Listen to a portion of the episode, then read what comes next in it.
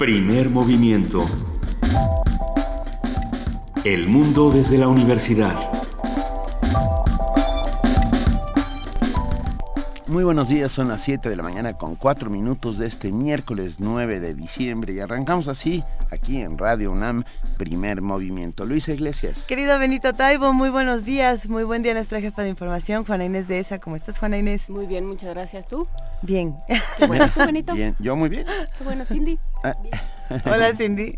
Tiene el micrófono apagado, pero está Al haciendo ratito se lo prendemos. bien. Bien, muchas gracias. Buenos días. No sé si anoche escucharon una voz metálica que inundó la ciudad y que sobresaltó a muchos eh, y que nadie sabía de dónde venía. Una voz metálica que repetía algo, porque además no se oía bien sobre una niña de blusa amarilla o floreada abierta por la parte de atrás. Eh, fue bastante ra- extraño, por decirlo menos. Ya nos enteramos ahora por la mañana que fue una alerta Amber, que también la el sistema de alerta sísmica que tiene la ciudad funciona para alertas Amber. Ah, claro, como fue sin previo aviso y como nadie sabe que eso también puede funcionar así, pues lo que fue esencialmente fue bastante Sí, a todos nos Desconcertante. desconcertante, por decirlo menos. Eh, En las lejanas tierras de Tepeponc no se, no se No se escuchó, escuchó. es- esa alerta Amber, sí se escucha la alerta sísmica. ¿Qué, ¿Para qué se utilizan estos altavoces? Eh, ¿Qué tantas funciones tienen? ¿Cuántas alarmas se pueden escuchar a través de ahí? Creo que deberían de, de proporcionarnos esta información en algún sitio, eh, busquémoslo para ver si, si, es- si está en, en la página del GDF Sí. o en dónde podremos encontrarlo. Si nos ponemos a pensarlo en, en términos estrictos, es un gran sistema de comunicación. O sea, nos puede servir para alertas de cualquier tipo, ya que eh, se usa la voz. O sea, es una suerte de altavoz gigante que agarra toda la ciudad. Pero eso, si no te avisan y no sabemos de dónde viene, sí fue muy, muy raro. Hay que estar pendientes, hay que estar, ya sabemos que funciona también para alertas Amber y que podemos por ese medio encontrar a, a chicos jóvenes desaparecidos, lo cual funciona, qué bueno, ojalá funcione. Eh, y el asunto es qué hacemos después de que escuchemos las alertas, Bueno, ¿no? Sí, ¿Cómo, cómo nos organizamos? Si ya lo escuchamos, eh, ¿nos volvemos a dormir? No, O, o salimos Ah. a las calles? Ah, ¿O si estamos en las calles, qué hacemos? ¿Cómo se actúa después de escuchar una alerta como esta? abrir bien los ojos, si alguien anoche vio, a ver, hay que darle seguimiento, ¿no? A ver qué sucedió, si funcionó para algo, si la gente se enteró, si se organizaron cuadrillas de búsqueda y rescate. Venga, no lo sabemos. Hoy tenemos un día muy lleno de información. Paréntesis, ayer estuvimos hablando de Venezuela mucho y diciendo cómo esa aparente dictadura estaba dando algún paso hacia la democracia. Bueno, pues anoche el presidente Maduro destituyó a todo su gabinete completo. O sea, pidió la renuncia a todos sus ministros y viceministros y quitó el control de la Asamblea Nacional de su estación de radio y de su cadena de, de televisión. Eh, Ah, ah, ahí nada más. Toca, pues sí. Ay, nada más. O sea, sí, la Asamblea tendrá una mayoría opositora, pero no tendrán canal de televisión y radio. ¿Usted qué opina? Háblenos, cuéntenos. Estamos en arroba P Movimiento, en diagonal Primer Movimiento UNAM y en el teléfono 55 36 43 39.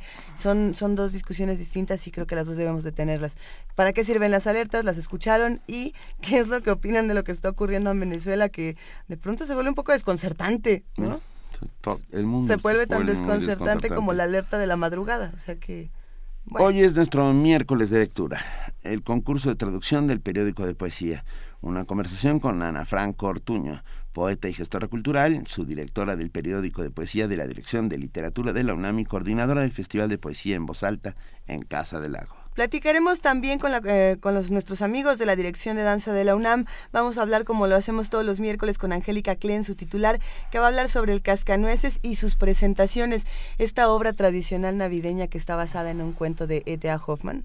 Esa es una maravilla, ya lo platicaremos. En la colaboración del Museo Universitario de Arte Contemporáneo tendremos a Yameli Mera, curadora del MUCA Roma, que nos habla sobre la exposición Persistencias 2. En nuestra nota nacional hablaremos de las comparecencias para integrar la Suprema Corte de Justicia de la Nación. Muy probablemente ya vamos a saber qué pasa el día de mañana, pero bueno, vamos a platicar el día de hoy con Sabino Bastidas, él es abogado, analista y consultor político. En la nota internacional, la OTAN y el ingreso de Montenegro. Montenegro, este pequeñísimo país uh, vecino de Bosnia, de Serbia, bueno, entra por fin a la OTAN. Un comentario del doctor Francisco Gil Villegas, profesor investigador del Centro de Estudios Internacionales del Colegio de México. Siempre da mucho gusto hablar con el doctor Francisco Gil Villegas, eh, que tiene un punto de vista interesantísimo de lo que está ocurriendo en el mundo.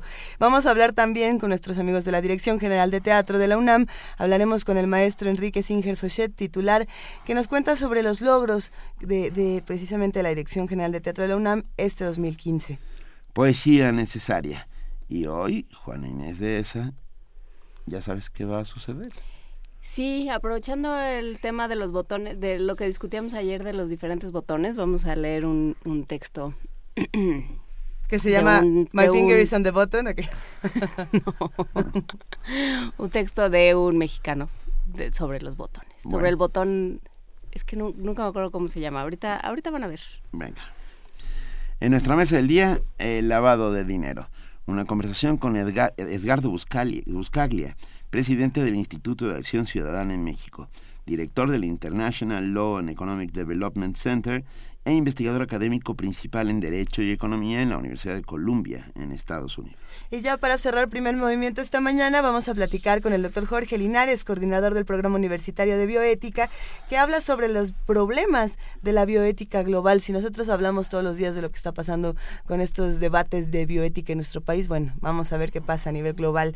Así que quédense con nosotros, ya en este momento son las 7 de la mañana con 10 minutos y vamos a pasar a nuestro primer corte informativo del día con nuestra compañera Cindy Pérez Ramírez, a quien ya habíamos saludado en esta mesa. Buenos días, Cindy. Buenos días de nuevo, Luisa, Benito, Juan Inés. Buenos días a todos. Bienvenida. Gracias.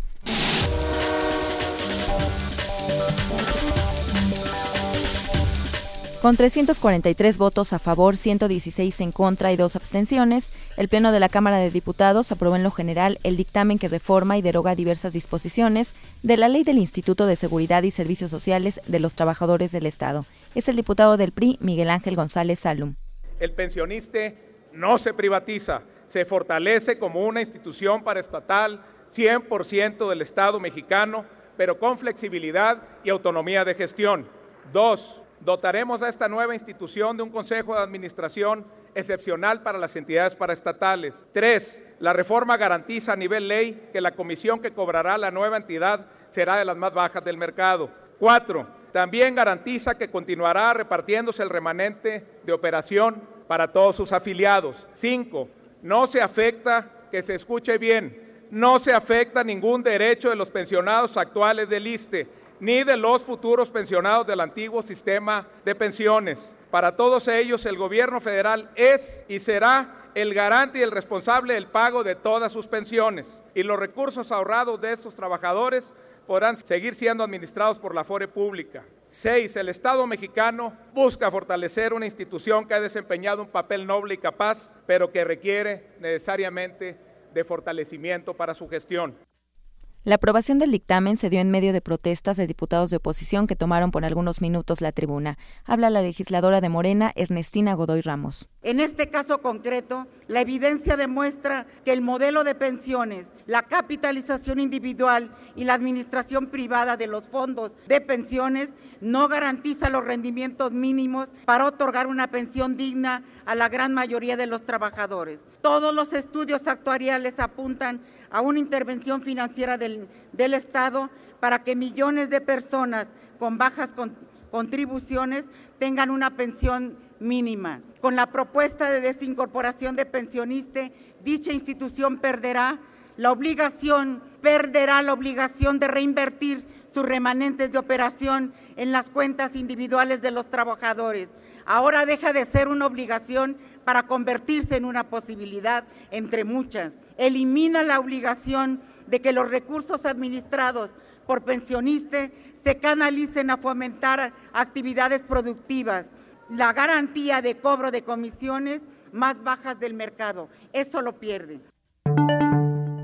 El vicepresidente de la Comisión Interamericana de Derechos Humanos y relator para México, James Caballaro, aseguró que las imágenes de satélite comprueban que no hubo incendio en el basurero de Cocula Guerrero, por lo que el gobierno debe dejar de insistir en esa versión. En entrevista recalcó que esa versión es imposible y que debe existir la necesidad de llegar a la verdad. Asimismo, indicó que el grupo de expertos debe tener las condiciones necesarias para conocer lo que pasó con los 43 normalistas de Ayotzinapa.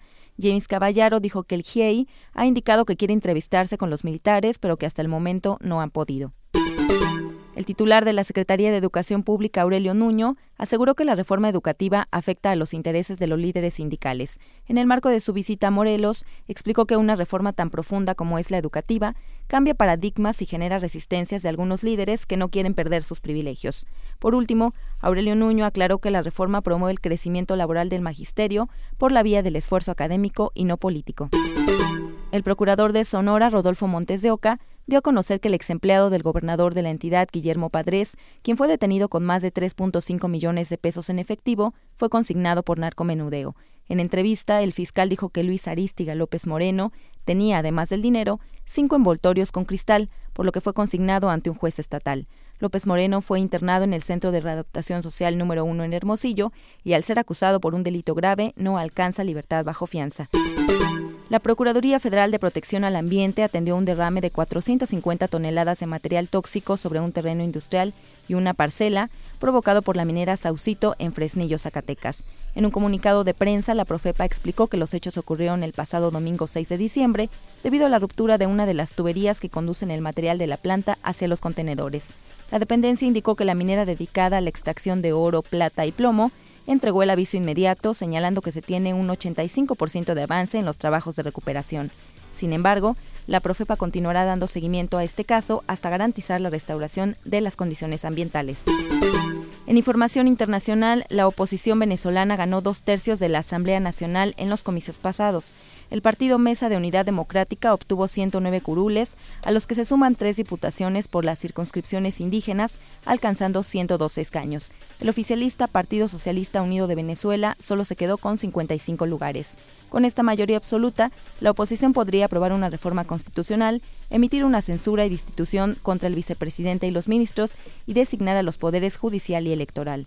Por su parte, el presidente Nicolás Maduro pidió anoche la renuncia a sus ministros. En su programa de televisión que transmite semanalmente, el mandatario dijo que el objetivo es la reestructuración del gobierno tras la contundente victoria de la oposición en las elecciones legislativas. Maduro advirtió que vetará la ley de amnistía para liberar a los presos políticos, que la oposición ha dicho que aprobará en cuanto se instale la nueva asamblea en enero del próximo año. Con el apoyo de organizaciones de monitoreo de armamento, Amnistía Internacional informó sobre el inventario del arsenal del autoproclamado Estado Islámico, señalando que cuentan con 100 tipos de armas fabricadas o diseñadas en al menos 25 países. Entre las conclusiones que presenta el organismo, resalta que dicho arsenal se conformó durante cinco décadas de tráfico sin control de armas hacia Irak y por el robo en las fronteras de los arsenales del régimen sirio, que incrementó la capacidad armamentística del Estado Islámico. El gobierno brasileño anunció que ha iniciado una investigación sobre la muerte de 19 bebés por microcefalia en ocho estados del país. Los cuadros podrían estar vinculados con el virus Zika, que es transmitido por el mosquito Aedes aegypti, el mismo que contagia el dengue. El Ministerio de Salud brasileño y la Organización Mundial de la Salud han reconocido la relación entre el virus Zika y la microcefalia. Sin embargo, han señalado que aún no cuentan con los elementos suficientes para confirmar una relación de causalidad. Cabe recordar que desde el pasado 1 de diciembre, la Organización Mundial de la Salud y la Organización Panamericana de la Salud lanzaron una alerta mundial sobre la epidemia del virus Zika, por lo que pidieron a todos los países optimicen su capacidad en el diagnóstico de la enfermedad ante un posible aumento de casos. Relator especial pide acceso a agua a los damnificados por accidente minero en Brasil. El relator especial de Naciones Unidas para el Derecho Humano al Agua y al Saneamiento, Leo Heller, urgió este martes al gobierno brasileño a garantizar el acceso a agua potable a los damnificados por el catastrófico colapso de una represa minera en la ciudad de Mariana. Más de un mes después del accidente, cientos de miles de personas en los estados de Minas Gerais y Espíritu Santo siguen sufriendo interrupciones en el suministro de agua, dijo Heller en un comunicado. Como medida de emergencia, las autoridades han estado repartiendo agua y las mineras han llevado agua embotellada a las áreas afectadas. Sin embargo, las cantidades son insuficientes y la distribución desorganizada, señaló el experto. La gente tiene que hacer horas de cola para recibir cantidades de agua que no les bastan ni para la higiene más básica y las personas mayores o con discapacidad no son atendidas con prioridad. La crisis del agua ya ha provocado algunos incidentes violentos que podrían desembocar en nuevos disturbios, alertó Heller. Les recuerdo al gobierno de Brasil que su obligación es tomar medidas para garantizar el acceso al suficiente agua segura e instalaciones alternativas de saneamiento, resaltó el relator especial. Carlota Fluxa, Naciones Unidas, Nueva York. Y en la nota de la UNAM, en los últimos años se triplicaron los adolescentes obesos en México. Así lo señaló el rector Enrique Graue durante el seminario contra la obesidad y el sobrepeso infantiles en el Museo Universitario Arte Contemporáneo. El rector dijo que en nuestro país poco más del 10% de niños están en esa condición. Lo mismo ocurre con el 35% de los adolescentes y con más del 70% de la población adulta. Se trata de una verdadera epidemia, añadió. Un poco más del 10% de los niños tienen sobrepeso o obesidad. 35% de los adolescentes tienen sobrepeso o obesidad. Más del 70% de la población adulta padece el mismo problema. Y la obesidad está relacionada con un sinnúmero de enfermedades. De ellos probablemente la diabetes es con la que tiene mayor relación. Pero enfermedades cardiovasculares, inclusive tipos de cánceres, se han relacionado con la obesidad. Y es una verdadera epidemia. La población se ha venido multiplicando de obesos de 1993 a la encuesta nacional de 2010, se triplicó la cantidad de adolescentes obesos.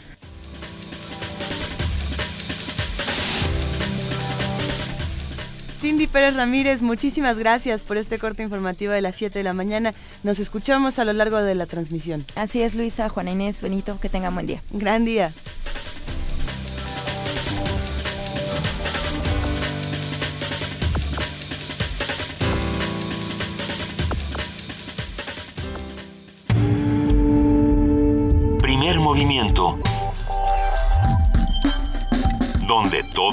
El puma ronronea. 7 de la mañana con 21 minutos y ya tenemos en la línea a Tito Ballesteros, comunicador social, comunicador radiofónico, ah, periodista y amigo que está desde Bucaramanga, Colombia. Muy buenos días, Tito. Bueno, ¿qué tal? Un abrazo para todos, gracias por este contacto. Y hoy más allá de querer reflexionar sobre la radio, pues lo que queremos es agradecer por la generosidad que ha tenido Radio UNAM para abrirnos sus micrófonos y permitirnos entre todos reflexionar sobre cómo hacemos esto que tanto amamos. Y por eso durante el transcurso de este año hemos reflexionado sobre distintos temas que tienen que ver con la vida de la radio, su pasado, su presente y también, ¿por qué no?, lo hemos conversado y discutido, los caminos que tendrá la radio en los años que le quedan, que seguramente eh, en el estado de salud que tiene hoy, que además es muy bueno, seguramente serán muchos los años los que le quedan a la radio.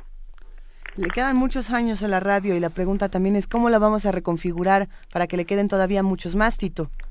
Sí, sin duda, lo decíamos en algún momento, a la radio, eh, digamos, la acompañaron amigos como la música, cuando llegó la posibilidad de prensar la música y pasarla a través del medio sonoro, pero también llegó una maravilla que fue el teléfono. El teléfono ah, le ha dado un giro a la radio vertiginoso y recordemos nosotros la, la demanda, digamos, que en algunos países sufrió la radio cuando justamente los periodistas radiofónicos usaban la prensa escrita para informar a los oyentes y los periódicos inmediatamente anunciaron cómo es posible que nosotros paguemos nóminas tan altas, personal, tinta, papel, transporte, para que un señor locutor desde una cabina de radio lea las noticias que nosotros con tanto esfuerzo hemos realizado. Y allí justamente entonces la radio entra en una reflexión y aparecen redacciones propias para el medio sonoro, que además hay que advertir, eso también de alguna manera vino a ocurrir con la aparición de la tele, porque, por ejemplo, en Colombia, muchas de las personas que están en la televisión han venido de la radio y en Colombia todos los días, todas las mañanas, desde las 5 de la mañana hasta las 11 más o menos, eh, tenemos en los dos grandes canales de televisión nacional algo que se llaman los magazines de la mañana o buenos días mañana o buen día mañana o mañana no sé qué, pero realmente son eh, presentadores que pareciera hacer más radio que televisión y ellos se sientan y hablan de distintos temas. Es decir, la herencia de la radio, la oralidad, se ha pasado a la tele.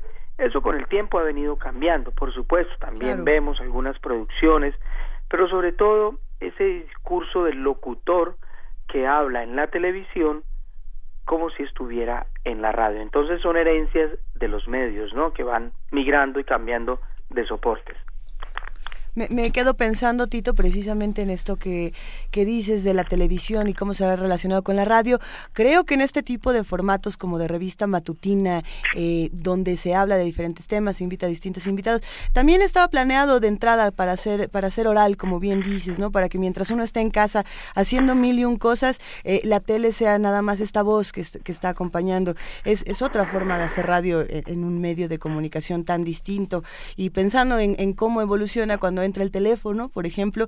Creo que ahora que las aplicaciones eh, de teléfono permiten que uno escuche radio a donde sea que va, que uno se comunique eh, de manera tan directa a través de redes sociales con los locutores, eh, ha, replanteado el, el, cómo estamos comunicándonos con el escucha y cómo estamos discutiendo los temas, ¿no? Sin duda, José Luis Orihuela acaba de escribir un libro, Los medios después de Internet. Hace poco conversamos con él y evidentemente lo que cita es lo que acabas de decir. Hay un nuevo soporte, una nueva migración, unos nichos de audiencia. Hace poco conversé con José María García Lastra, español, perteneció al grupo Prisa, una persona muy bien informada sobre el tema de la radio. Y lo que dice José María es que la publicidad será un factor determinante en el futuro de los medios de comunicación. Conversé hace poco también con Emma Rodero Antón, a propósito de la locución radiofónica. Ese mito de una voz bonita también ha cambiado.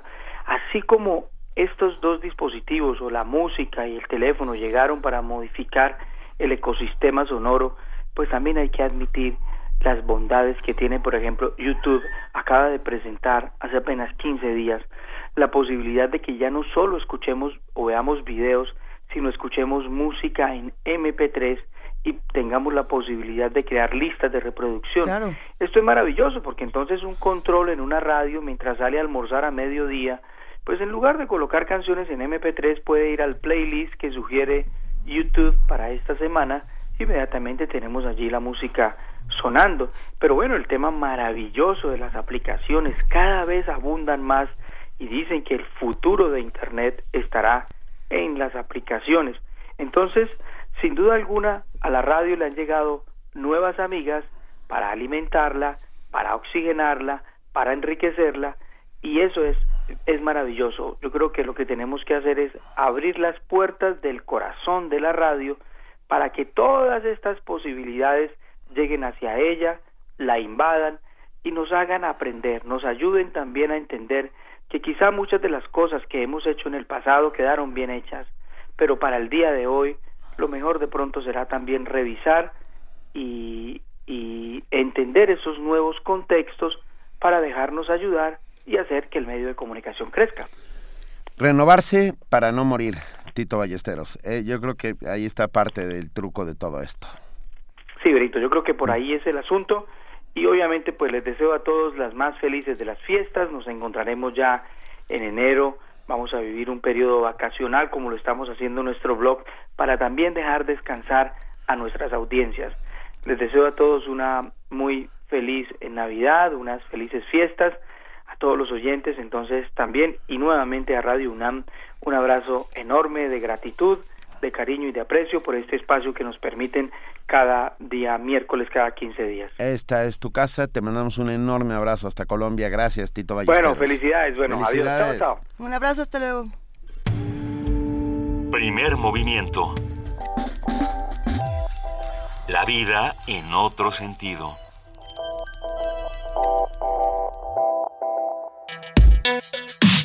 Miércoles de lectura. Con el fin de promover la traducción, la poesía, la traducción de poesía y el acercamiento a diferentes lenguas, el periódico de poesía de la Dirección de Literatura de la UNAM y el Círculo de Traductores lanzaron el primer concurso Uno por Uno, en el que se lanzaron uno por uno a lo largo de 2015 siete poemas para traducir al español desde distintas lenguas, alemán, japonés, griego, griego moderno, ah, griego moderno, a ver, va de nuevo. Alemán, japonés, griego moderno, portugués, náhuatl, zapoteco y mixteco. Después de un año de ir lanzando uno por uno los siete poemas, el próximo viernes se premiará a los ganadores con el fin de celebrar la diversidad de lenguas en poesía y traducción. Para hablarnos de este concurso, de la traducción de poesía y de lo que propone el periódico de poesía, hoy nos acompaña Ana Franco Ortuño, poeta y gestora cultural. Es subdirectora del periódico de poesía de la Dirección de Literatura de la UNAM y coordina el Festival de Poesía en Voz Alta en Casa del Lago.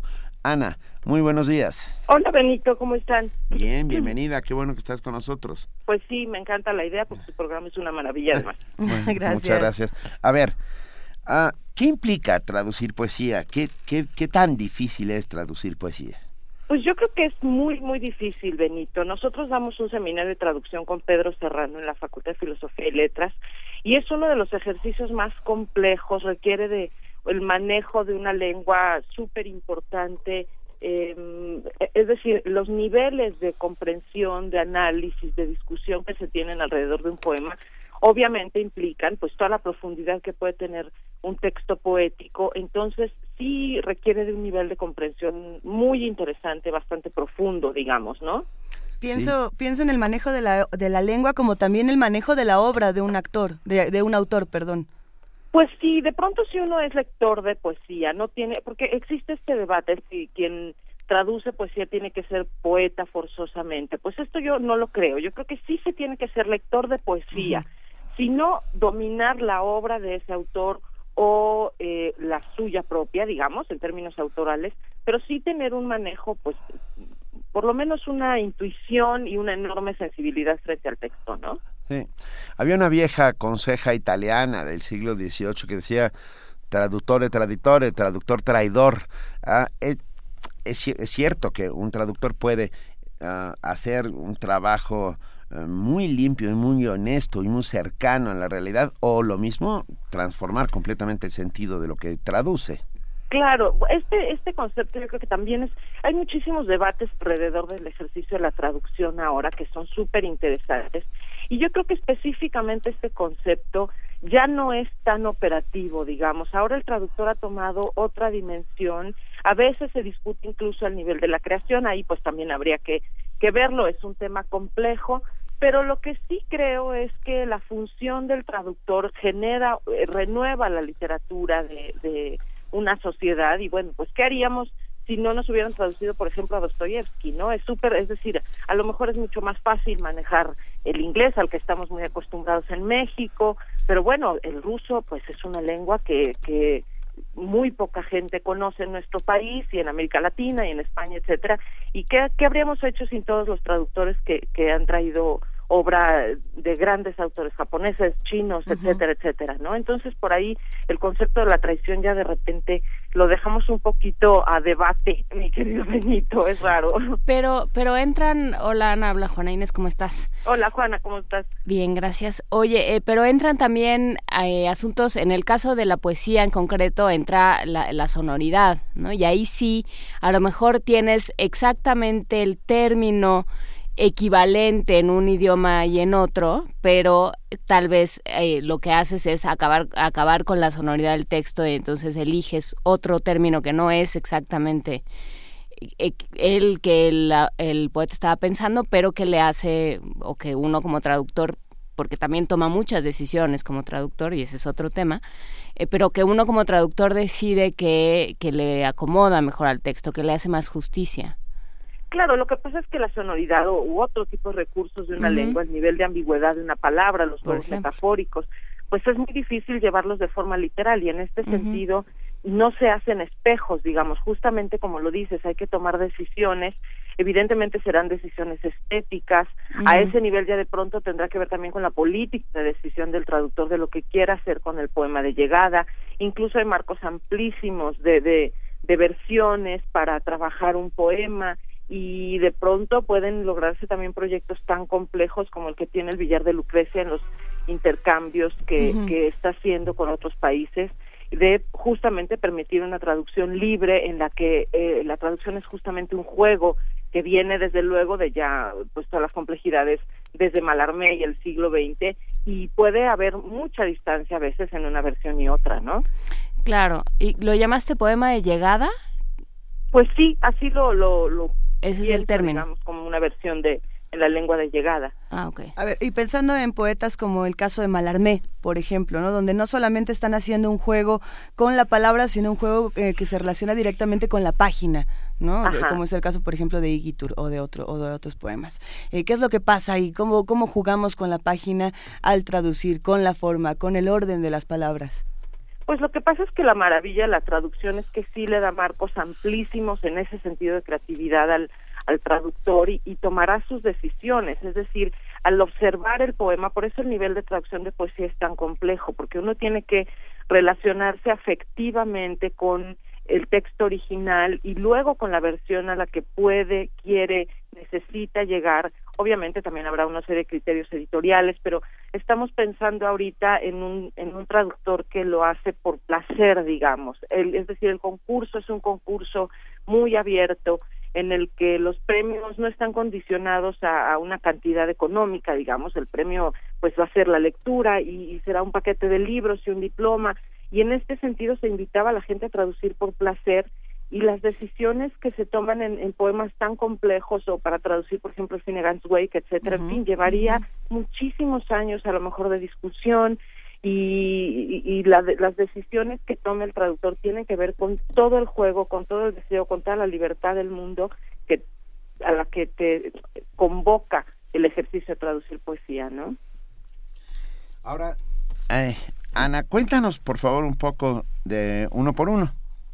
Pues bueno, el concurso ha salido desde que Pedro Serrano dirige el periódico de poesía, siempre había tenido ganas de hacer un concurso. Entonces, bueno, se pensó durante muchísimo tiempo qué tipo de concurso hacer, como Pedro también está muy vinculado con el asunto de la traducción, y bueno, junto con el Círculo de Traductores de México que coordina Lucrecia Orensanz, que obviamente ha sido pues una pieza clave, es decir, hemos hecho en mancuerna este este esta iniciativa se pensó justamente en lanzar un poema escogido por un traductor especializado en cada una de las lenguas que mencionabas al principio, Benito, que son alemán, griego moderno, japonés, portugués, Sabi, que bueno, la conocemos como Mixteco en castellano, Dixaza, no lo sé pronunciar, perdón, en, que lo conocemos como zapoteco, y náhuatl. Estas fueron las siete lenguas elegidas. Y más o menos cada mes fuimos lanzando una convocatoria en el periódico y en el círculo de traductores de eh, pues un poema que se eligió se justificaba por qué ese poema y bueno se lanzaron por redes sociales hubo lenguas muy socorridas digamos el alemán tuvo unas treinta y tantas versiones que que llegaron desafortunadamente en el caso del Newsabi no tuvimos participación pero bueno fue así fue una dinámica muy linda súper interesante nos encontramos en un par de ocasiones todos los traductores que no pues nos, no nos conocíamos el, el, equipo de trabajo y entonces ha sido una dinámica de verdad de intercambio como una especie de Babel muy linda muy no sé muy conmovedora digamos entonces por ahí va el concurso y bueno ya tenemos a todos nuestros finalistas les voy a decir, les puedo decir los ganadores. Por claro, favor. Claro. Pero a ver, espera. Alemán, bueno, en alemán el traductor especializado fue Gonzalo Vélez y ganó Silke Trienke. En griego moderno, el traductor fue Francisco Torres Córdoba y ganó Saidalí Ibarra. En japonés, la traductora fue Cristina Rascón Por y ganó María del Carmen Arada Olivarrés. En portugués, el traductor fue Rodolfo Mata y ganaron un empate entre, entre Paula Abramo y Pablo Cardelino. Pablo está en Colombia, entonces no podrá asistir al evento. En Newsabi no tuvimos participación, pero bueno, nuestra traductora fue Celedina Patricia Sánchez. En Diritza fue Juan Tubi, eh, el poeta, Vicente Marcial Cerqueda, el traductor y el ganador Luis Manuel Amador, y en náhuatl el traductor fue José Antonio Flores Farfán y el ganador fue José Monroy. Entonces lo que va a pasar el viernes, y bueno, a los que quedan súper invitados todo el auditorio y desde luego ustedes también, es que tendremos una lectura pues multilingüe, tanto de los poemas originales en voz de los traductores como de las versiones traducidas al español en voz de sus ganadores en Casa del Lago a las 5 de la tarde. y bueno, se les va a entregar un paquete de libros, eh, donación de la Coordinación de Literatura y de la Dirección de Publicaciones de la UNAM. Y bueno, pues tendremos un pequeñito vino de honor para celebrar el cierre del año y, a las lenguas que han participado y a la poesía, desde luego. me parece fantástico. ¿Cada quien escogió el poema que quería traducir? Cada quien escogió el poema eh, lo argumentaron súper bien, fueron unos textos muy interesantes que fuimos publicando eh, durante todo el año también en el periódico de poesía que se pueden localizar allí. Y lo mismo sucedió cuando se lanzaron las, los fallos. Hay unos textos que argumentan por qué gana esta versión, que contrastan con otras. Hay varias menciones honoríficas también. Entonces, bueno, ha sido un concurso muy, muy abierto, súper incluyente, que era pues justamente la, la intención. Y les digo, va a ser un evento yo creo que muy interesante. Suena, Nunca se ha hecho en México algo suena, suena, realmente bien, eh, Ana. Acabo de leer una traducción de Paula Abramo, justamente quien ganó en portugués, de, Joca Reiners Terrón, su novela eh, La tristeza extraordinaria de Leopardo de las Nieves, editada por Almadía, y el propio Joca Reiners ah, dijo que era la mejor traducción que le habían hecho en su vida. Pues sí, han participado traductores digamos en términos de, de quienes han ganado también son chicos jóvenes, ¿no? Pero es gente, bueno, joven y no tan tan joven, pero pues es gente muy muy enfocada en la traducción y fue de verdad la participación fue muy interesante también en ese sentido. Es decir, no hubo este asunto de eh, se lanzó inicialmente pensando en estudiantes, pero la participación ha sido de todo. Hemos tenido versiones muy complejas, muy interesantes. Suena de verdad muy muy bien. ¿Cuándo podremos conocer todos estos textos? ¿El viernes? Pues el, viernes vamos a, hacer la lectura de los poemas y la argumentación se ha ido publicando en el periódico de poesía, entonces eh, se pueden consultar todos los fallos para leer la argumentación tanto de eh, el poema cuando se propone el poema en las convocatorias como cuando los eh, traductores dan el fallo ganador y la argumentación que se hizo alrededor de por qué ganaba ese poema esa versión, digamos, ¿no? Ana, cuéntanos un poco, bueno, a todos los que hacemos comunidad hoy aquí y todos los días en primer movimiento, de qué es el periódico de poesía, cómo funciona, dónde lo encontramos, dónde se puede leer. Bueno, Benito, el periódico de poesía es una página en red, es www.periódicodepoesia.unam.mx y es un proyecto eh, que eh, lo inició Marco Antonio Campos en una versión impresa, él la toma en 1987 del Diario de Poesía de Buenos Aires, se hizo muchos años impreso y hace ocho años, eh, cuando la dirección de Saltiel la Triste se convierte en una publicación digital bajo la dirección de Pedro Serrano, la hemos hecho juntos desde entonces, ha habido un equipo maravilloso de personas trabajando con nosotros, muchos chicos de la universidad han colaborado como parte del servicio social y una cantidad prácticamente innumerable de colaboradores que además han participado de manera gratuita en todo el mundo. Hemos tenido gente que colabora, por ejemplo, con las columnas, que han estado desde el principio enviando una columna. El periódico publica 10 números anuales. Eh, y bueno, se publican columnas, por ejemplo, Música y Poesía de Jorge von de Brieder, que después se transformó en el primer libro de la serie que se publicó en coedición Literatura UNAM con Aculta. Acabamos de presentar en la fila el segundo libro de estas columnas de María Andrea Giovine, que se llama Ver para Leer, que es toda una, bueno, una propuesta de análisis para la poesía en medios alternativos. Entonces, bueno, parte de las columnas son política y poesía, eh, hemos tenido mística y poesía, en fin, una serie de vínculos entre la poesía y el mundo, ¿no? Se han publicado cuestiones de, educación y poesía, en fin, de todo, porque está finalmente la poesía presente en todos lados. Es un espacio en el que hemos publicado muchísimos poemas inéditos de gente de todos, eh, con carreras muy complejas y gente muy, muy incipiente, digamos, en el ejercicio de hacer poesía. se publican más o menos entre ocho y seis reseñas por número de publicaciones súper actuales que nos llegan al periódico o que nos encontramos nosotros por ahí. Coordinamos un par de mesas, una mesa de traducción y una mesa de justamente reseñas que son con jóvenes de la Facultad de Filosofía y Letras y nos sentamos a discutir pues esto traducción en coordinación de Majulieta Barreiro y la mesa de reseñas la coordino yo eh, Ana Franco eh, y discutimos un poco cómo hacer crítica, desde dónde se hace la crítica y luego llevamos estas reseñas a la publicación. No todas las reseñas se generan en la mesa, nos llega también material por parte de los autores, por parte de los críticos, por parte de los editores. En fin, ha sido un espacio en el que Pedro quiso dar un mundo de convergencia para todo el ejercicio poético y bueno, tenemos colaboradores también como Miguel Casado, como Jorge Ablicino que acaba de recibir el Premio Nacional en Buenos Aires, ellos son parte de nuestros eh, columnistas. Y bueno pues ha sido un espacio de convergencia para todo lo que nos hemos tropezado con hacer poesía no editoriales revistas festivales. Yo creo que hemos dado cuenta de un universo de verdad interminable en la cantidad de contenidos que se tienen en el periódico. Hay unos índices bastante accesibles, así que pueden echarle un ojito el, todos los pues el público que nos está escuchando. y normalmente, bueno, estamos por subir el último número del año, que es un número doble, diciembre, enero, y bueno, pues por ahí es muy lindo el proyecto. Y se van a sumar a primer movimiento en algún punto del año que entra, ¿verdad? Con nuestra poesía necesaria, ¿verdad que sí? ¿Verdad que sí? Pues seríamos súper felices, Ana, por supuesto que nos encantaría. Bueno, pues ya los estaremos nos gusta. Un abrazo, un abrazo, fuerte, Ana Franco. Mil gracias por la invitación y los esperamos el viernes en Casa del Lago a las 5 de la tarde. Ahí estaremos. Muchas gracias. Bye. Vale, chao. Primer movimiento. Donde la raza habla.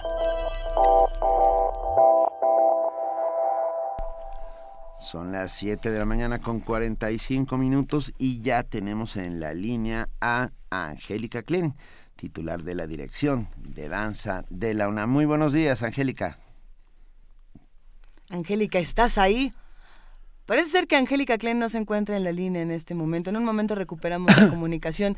Vamos a hablar con ella sobre el cascanueces. ¿Qué Déjame mandar un saludo Saludos. rápidamente a Milka Nava que dice, el internet es una maravilla, los escucho desde Japón y me aviento mi viaje en el tiempo a la mañana del día que aquí ya terminó.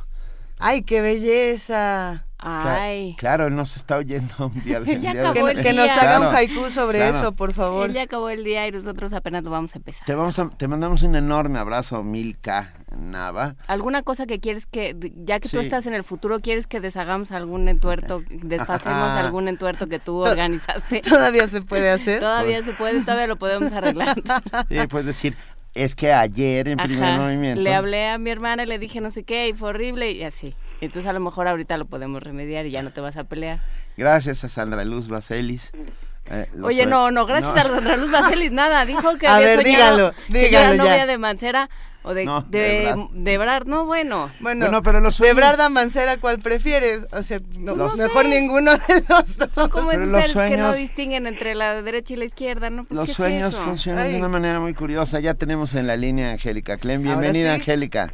Hola, ¿cómo estás, Benito? Buenos días. Bien, querida. Qué gusto escucharte, Angélica Klen, sobre todo porque vamos a hablar de este tema que nos encanta, el cascanueces, la representación eterna, tradicional del cascanueces, este cuento basado en, eh, digo, este, esta, esta obra basada en el cuento de Hoffman.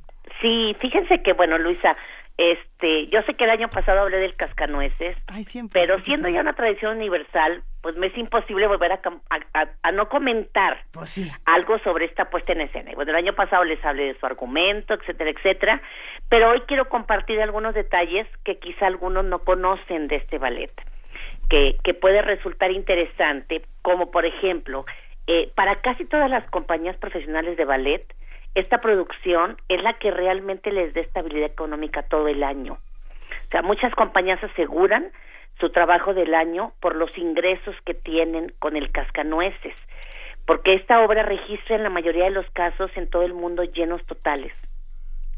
Hay familias y inclusive ya varias generaciones de familias que ya tienen como tradición así como hacer una posada o como este eh, comprar regalos o como ir a patinar tienen ya como una tradición también cada año, pues ver esta espléndida obra. Y su montaje se vuelve muy atractivo para niños, jóvenes y adultos, sobre todo porque pues sabemos que quien ya ha visto Cascanueces, el tema está relacionado con la Navidad y es como muy fácil identificarse con, con, con, con la historia. De... Volvimos a perder. Hemos perdido un segundito a nuestra compañera Angélica Klen. Ah, lo, que dices es bien interesante, ¿no? Esta, esta representación, esta tradición que tenemos alrededor de ciertas obras, como es el caso del Cascanueces, como es el caso, por ejemplo, del Lago de los Cisnes. Hay, hay muchas eh, piezas en ballet que uno puede repetir y repetir y que sí son las que enriquecen una compañía para que pueda enloquecer por otros lados, ¿no? Sí, que eh, yo, yo, he visto alguna representación maravillosa. Recuerdo una de un ballet enorme, un ballet ruso de los tiempos soviéticos en el, en el Auditorio Nacional. Pero te hablo de una puesta en escena que era casi, casi un montaje cinematográfico. Era muy, muy impresionante. ¿Qué, ¿Qué, tanto dinero se puede invertir? Mucho. En las obras tradicionales. Recuerdo que el árbol de Navidad medía, el árbol de Navidad, es que todo sucede en la noche de Navidad, el cascanueces, y el árbol de Navidad medía alrededor de 15 o 20 metros, por lo menos. Ya está Angélica Klen de nuevo en la línea con nosotros. La recuperamos. Angélica, ¿estás ahí? Sí, oye, ah. que, que, yo hable, hable y hable y hable. Por eso no me gusta hacerlo por teléfono. Nosotros igual, Angélica. pues no sé dónde me quedé, pero eh, no sé hasta dónde me escucharon. Pero bueno, les comentaba que las, las grandes compañías hacen audiciones especialmente para los roles de Clarita, que es la niña del cuento, y para Fritz, que es su travieso hermano. Entonces, bueno, es muy interesante porque desde meses anteriores salen en revistas de danza y demás las fechas en las que se van a audicionar. Y este y al día de hoy ya no solamente el cascanueces se presenta en lenguaje de ballet, también lo podemos encontrar en con lenguajes de danza contemporánea, de danza jazz, eh, inclusive se puede ver en patinaje en hielo, con elementos de circo, con danza aérea. Entonces, bueno, puede ser muy interesante la música. Todos sabemos que está compuesta por Tchaikovsky y es muy conocida e identificada en todo el mundo en estas fechas porque increíblemente la música se usa para anuncios, para eventos, en desfiles navideños, como fondo musical en las tiendas y en los centros comerciales y en presentaciones de danza, aunque no sea el cascanueces, de música o teatro, por ejemplo, en las escuelas, en sus famosas fiestas navideñas. El primer cascanueces se presentó en Rusia en 1892. Si hablamos pues de esta adaptación que ya lleva más de 120 años de presentarse en el mundo, es increíble cómo eh, a pesar de que cada año se presenta, cada vez se registran más audiencias. Y como tú decías, Luisa, el ballet está basado, es una adaptación que hizo Dumas del cuento de Hoffman, que todos sabemos que se llama El Cascanueces y el Rey de los Ratones. Y bueno, la coreografía, otro dato importante, se le acredita a Levi Ivanov, aunque era el asistente de Marius Petipa.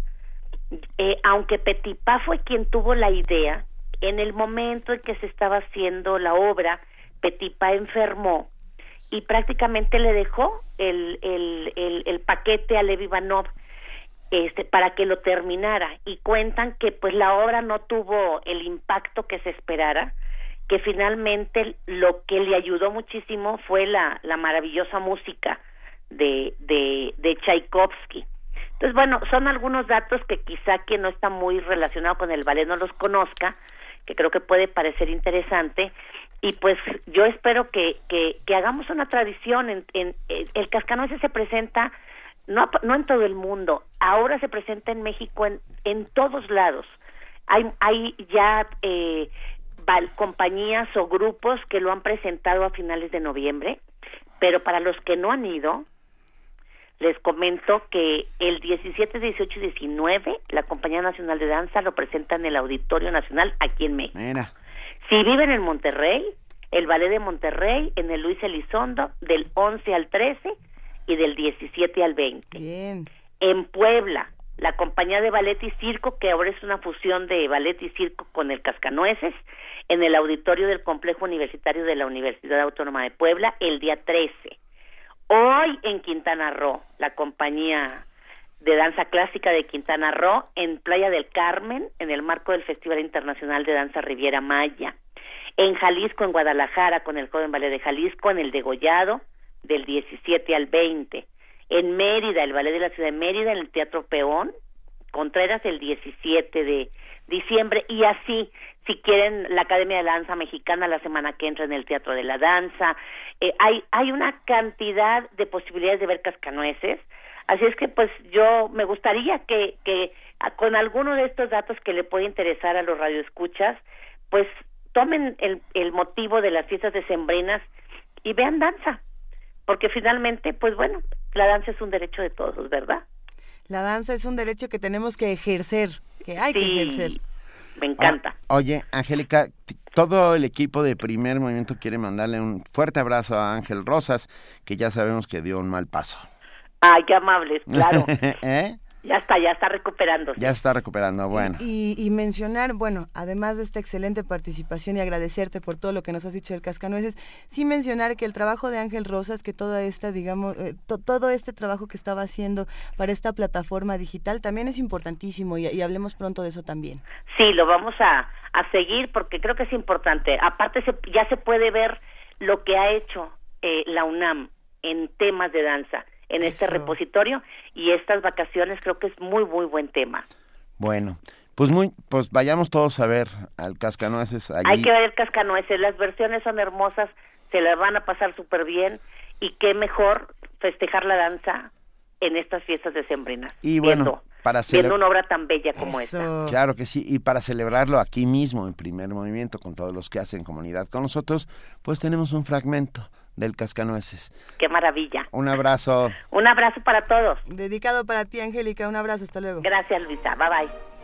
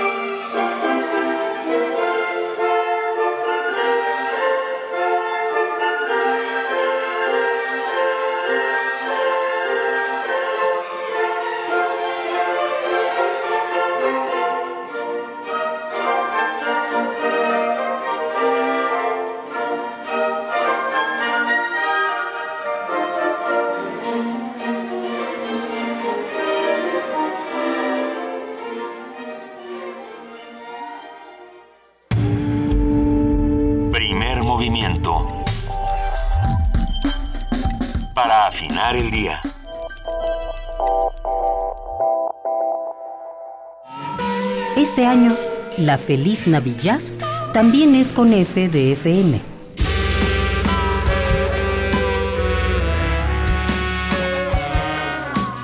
Sí, no dejes de escuchar todo este 25 de diciembre Jazz de Hispanoamérica con ocasionales visitas canadienses en Radio UNAM FM. Una programación especial de 24 horas seleccionada para ti por Alain Derbez. Feliz Navillaz en Radio UNAM. Algo mejor que hacer que maldecir porque el regalo no era lo que querías. La Virgen está lavando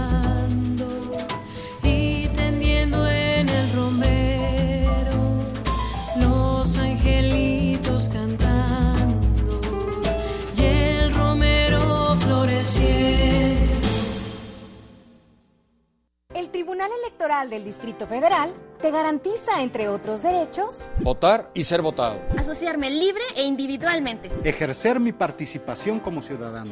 Para ello, el TEDF resuelve las controversias que plantean ciudadanos, candidatos independientes, partidos y asociaciones políticas, entre otros. Como ves, es una función que el TEDF realiza de manera permanente y para todos. Tribunal Electoral del Distrito Federal por la defensa de tus derechos político-electorales. Un acuerdo secreto entre dos o más personas que tienen la misión de gestar algún plan o daño. Todo poder es una conspiración permanente. Honoré de Balzac. La tesis novena sobre La locura es una desgracia personal. El filósofo alemán pero es un asunto público. solía decir todo el Así tiempo. fue por Viaja por míticos lugares y vuelve a momentos clave en la historia, recordando a grandes filósofos en Conspiraciones. Programa de disertaciones filosóficas sobre temas históricos y culturales. Acompáñanos en un viaje a través del tiempo con la guía de Otto Cázares. Lunes y miércoles a las 2.15 de la tarde. Retransmisión martes y jueves a las 10 de la mañana. Por el 96.1 de FM. Radio UNAM. Primer movimiento. Información azul y oro.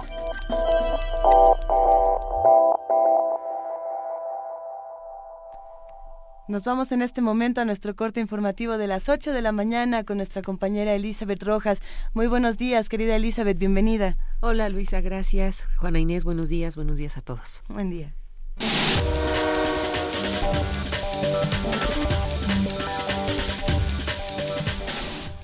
En Tapachula, Chiapas, un maestro murió y otro más resultó herido durante las protestas contra la evaluación educativa que se adelantó este martes en esa entidad. Según informes de las autoridades integrantes de la Coordinadora Nacional de Trabajadores de la Educación, tomaron un autobús de pasajeros y lo lanzaron contra los policías que resguardan la sede de aplicación del examen. Sin embargo, durante la maniobra, la unidad se desvió y arrolló a dos de los maestros, uno murió en el lugar y el otro resultó herido. Las autoridades estatales reportaron la detención de seis maestros. El titular de la Secretaría de Educación de Chiapas, Ricardo Aguilar Gordillo, informó que 2.300 maestros lograron evaluarse este martes en la entidad. En entrevista detalló que con esta evaluación se da cobertura al 73% respecto al magisterio convocado y que se superan ampliamente las expectativas. Por último, Gordillo Aguilar agregó que las autoridades dispusieron de 4.000 elementos de seguridad para resguardar la zona y garantizar el derecho de los maestros a evaluarse. El titular de la Secretaría de Comunicaciones y Transportes, Gerardo Ruiz Esparza, precisó que si después del 20 de diciembre hay beneficiarios del padrón de la Secretaría de Desarrollo Social que no hayan recibido televisión, podrán recibir una. En un comunicado explicó que durante diciembre de este año y enero de 2016 dejarán abiertos los módulos y un servicio electrónico de Internet para que la gente que tenga derecho a un televisor pueda acceder a él. Con nueve votos a favor y uno en contra, la Comisión de Justicia del Senado avaló la elegibilidad de las dos ternas de aspirantes a ministros de la Suprema Corte de Justicia de la Nación. Cabe señalar que durante la reunión, legisladores de oposición cuestionaron el procedimiento y los perfiles de los candidatos. Habla la senadora independiente Marta Tagle. Tenemos razones de sobra para decir que no son los candidatos idóneos, lo sabemos. Demos oportunidad de que este proceso se reponga y que el Ejecutivo mande ternas con mejores perfiles para un espacio tan importante como es la Corte. Tan importantes son estas designaciones que de esto depende el control de la Corte y eso es lo que está de por medio. Para el Ejecutivo lo que quiere tener son cuatro ministros a su orden para poder tener votaciones de mayoría. Se requieren ocho votos y esto le garantizaría tener cuatro, con lo que simple y sencillamente no se podrían votar cosas trascendentales para nuestro país. Eso es lo que está de por medio, el control de la Corte. Y me parece muy lamentable que después del importante trabajo que se ha hecho en esta comisión, simple y sencillamente digamos que no se puede hacer nada, que tenemos que cambiar la Constitución. En información internacional, en Venezuela, el presidente Nicolás Maduro convocó a los 980 delegados del Partido Socialista Unido de Venezuela y a las fuerzas bolivarianas del Gran Polo Patriótico para asistir el próximo jueves a un encuentro en Caracas y establecer una cruzada de diálogo que fortalezca el movimiento revolucionario del país. Maduro detalló que dicha cruzada consistirá en instalar mesas de trabajo en las que se evaluará el panorama nacional y se formularán tácticas para proteger al pueblo de las amenazas de la derecha.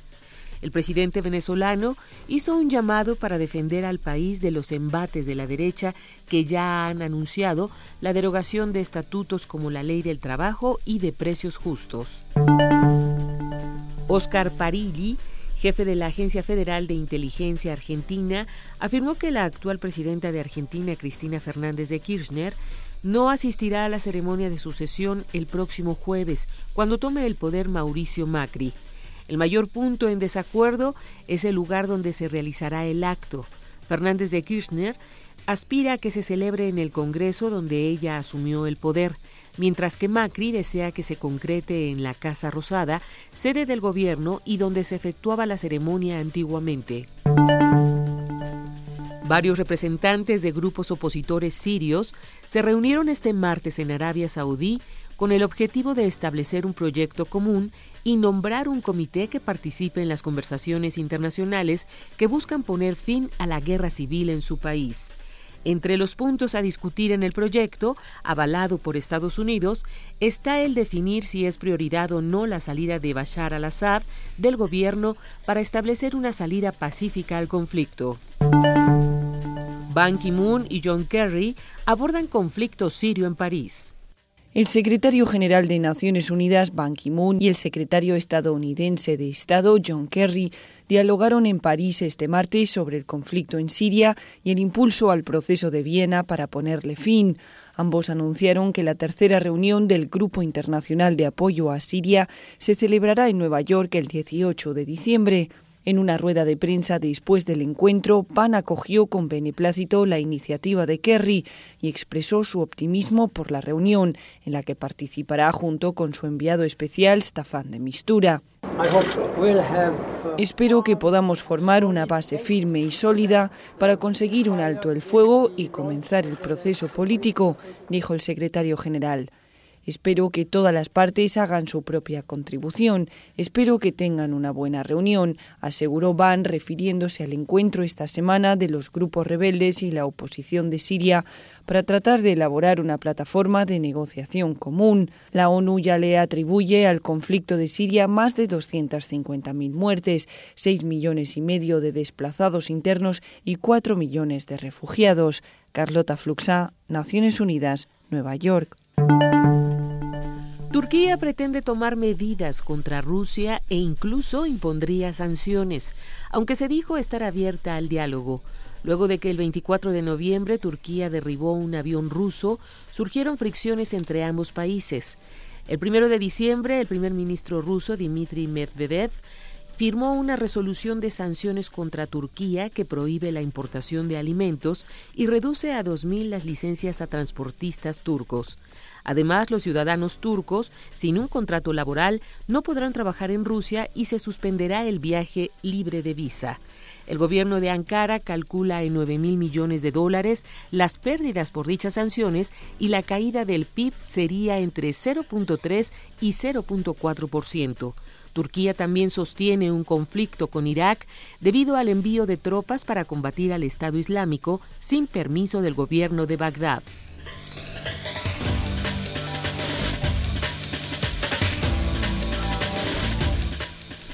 8 de la mañana con 8 minutos. Muchas gracias a nuestra compañera Elizabeth Rojas por este corte informativo. Nos vemos a las 9. Elizabeth, gracias. Hasta el rato, Benito. Buenos días.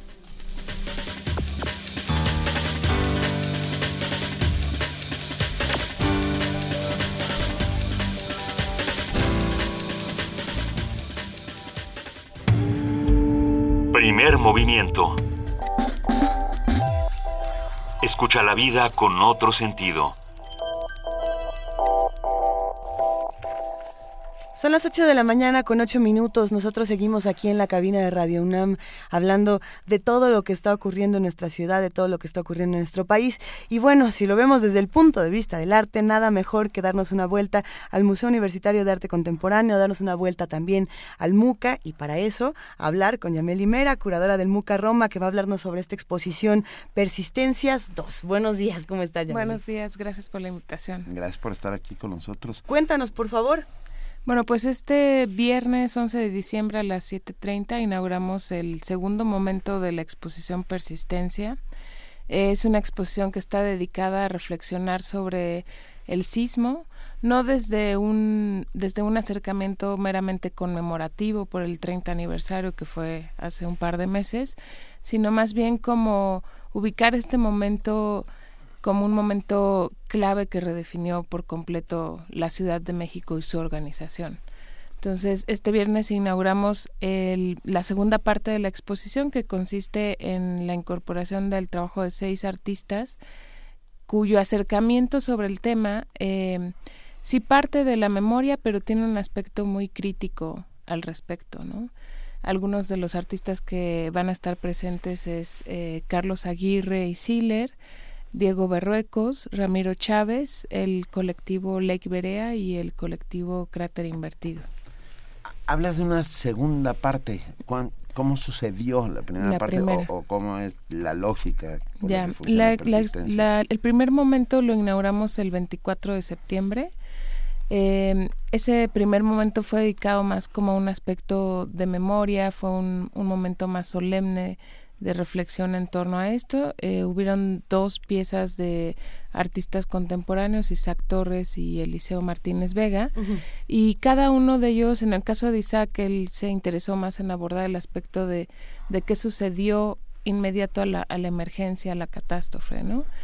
Eh, después, eh, Eliseo Martínez Vega él está muy compenetrado con el movimiento de las costureras, ¿no? que también es una de las historias que emerge eh, a partir de lo del sismo. Entonces él, presentó una máquina de coser que proyectaba un video que su papá grabó sobre alguna de las manifestaciones en el 86 de las costureras.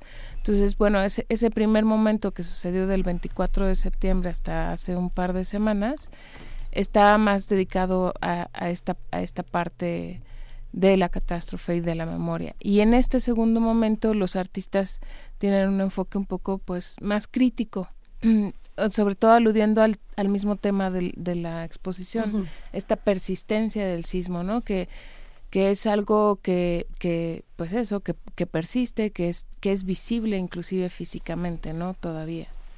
¿Qué es, ¿Qué es exactamente lo que persiste? La, la, parte visual de nuestra ciudad, la reconfiguración de la ciudad, la, la, acción ciudadana, ¿qué es lo que sí está persistiendo? Pues yo creo que todo, básicamente. Por ejemplo, en el caso de Carlos Aguirre y Siller, la pieza que ellos eh, presentan se llama Pronósticos Sísmicos y consiste en, ellos hicieron un recorrido en la colonia Roma, identificaron muchos edificios que desde el sismo están súper dañados y que tienen o sea, que, cual, que al solo verlos te das cuenta que no han sido atendidos, que en cualquier momento se podrían venir abajo. Entonces lo que ellos invitan es, es como hacer una denuncia a través del juego, por decir así. Eh, ubican en un mapa los edificios junto con sus imágenes e invitan a la gente a que haga una apuesta. ¿Qué edificio en un próximo sismo de una magnitud cercana se podría venir abajo? Entonces es como un ejercicio de, de denuncia, de crítica a través del juego, ¿no? Entonces, por ejemplo, ese es un aspecto de esta persistencia, pero también, por ejemplo, eh, Diego Berruecos, que presenta una, una, una serie fotográfica que se llama Los que son y los que están, donde aparece el presidente, el entonces presidente Miguel de la Madrid recibiendo donativos de, de empresarios. A él, por ejemplo, lo que le interesaba señalar es este momento en el que en contraponer un poco cuál fue la posición de, de, la, de la ciudadanía o de la organización civil versus la acción o no acción del gobierno, ¿no? Entonces hay como diferentes lecturas en torno a cada uno de los artistas, cómo se acerca o cómo ubica de alguna manera esta, esta persistencia o esta presencia aún de secuelas del sismo hoy en día. ¿no? Suena muy bien. ¿Cuántas piezas podemos ver en el, en el MUCA? Son seis piezas, eh, la mayoría eh, son seis piezas, una de ellas es un es en formato audiovisual, es un video que realizan el colectivo Lake Berea y ellas hacen un recorrido sobre la colonia Roma y es un video que es más como, funciona más como una suerte de acto de memoria y recorrido emocional de cómo ellas reflexionan en torno a este momento que, que vivieron y cómo, cómo fueron afectadas, ¿no? Y el resto de las piezas, eh, la mayoría son algunas ilustraciones o, o fotografías que estarán en la sala de exhibición.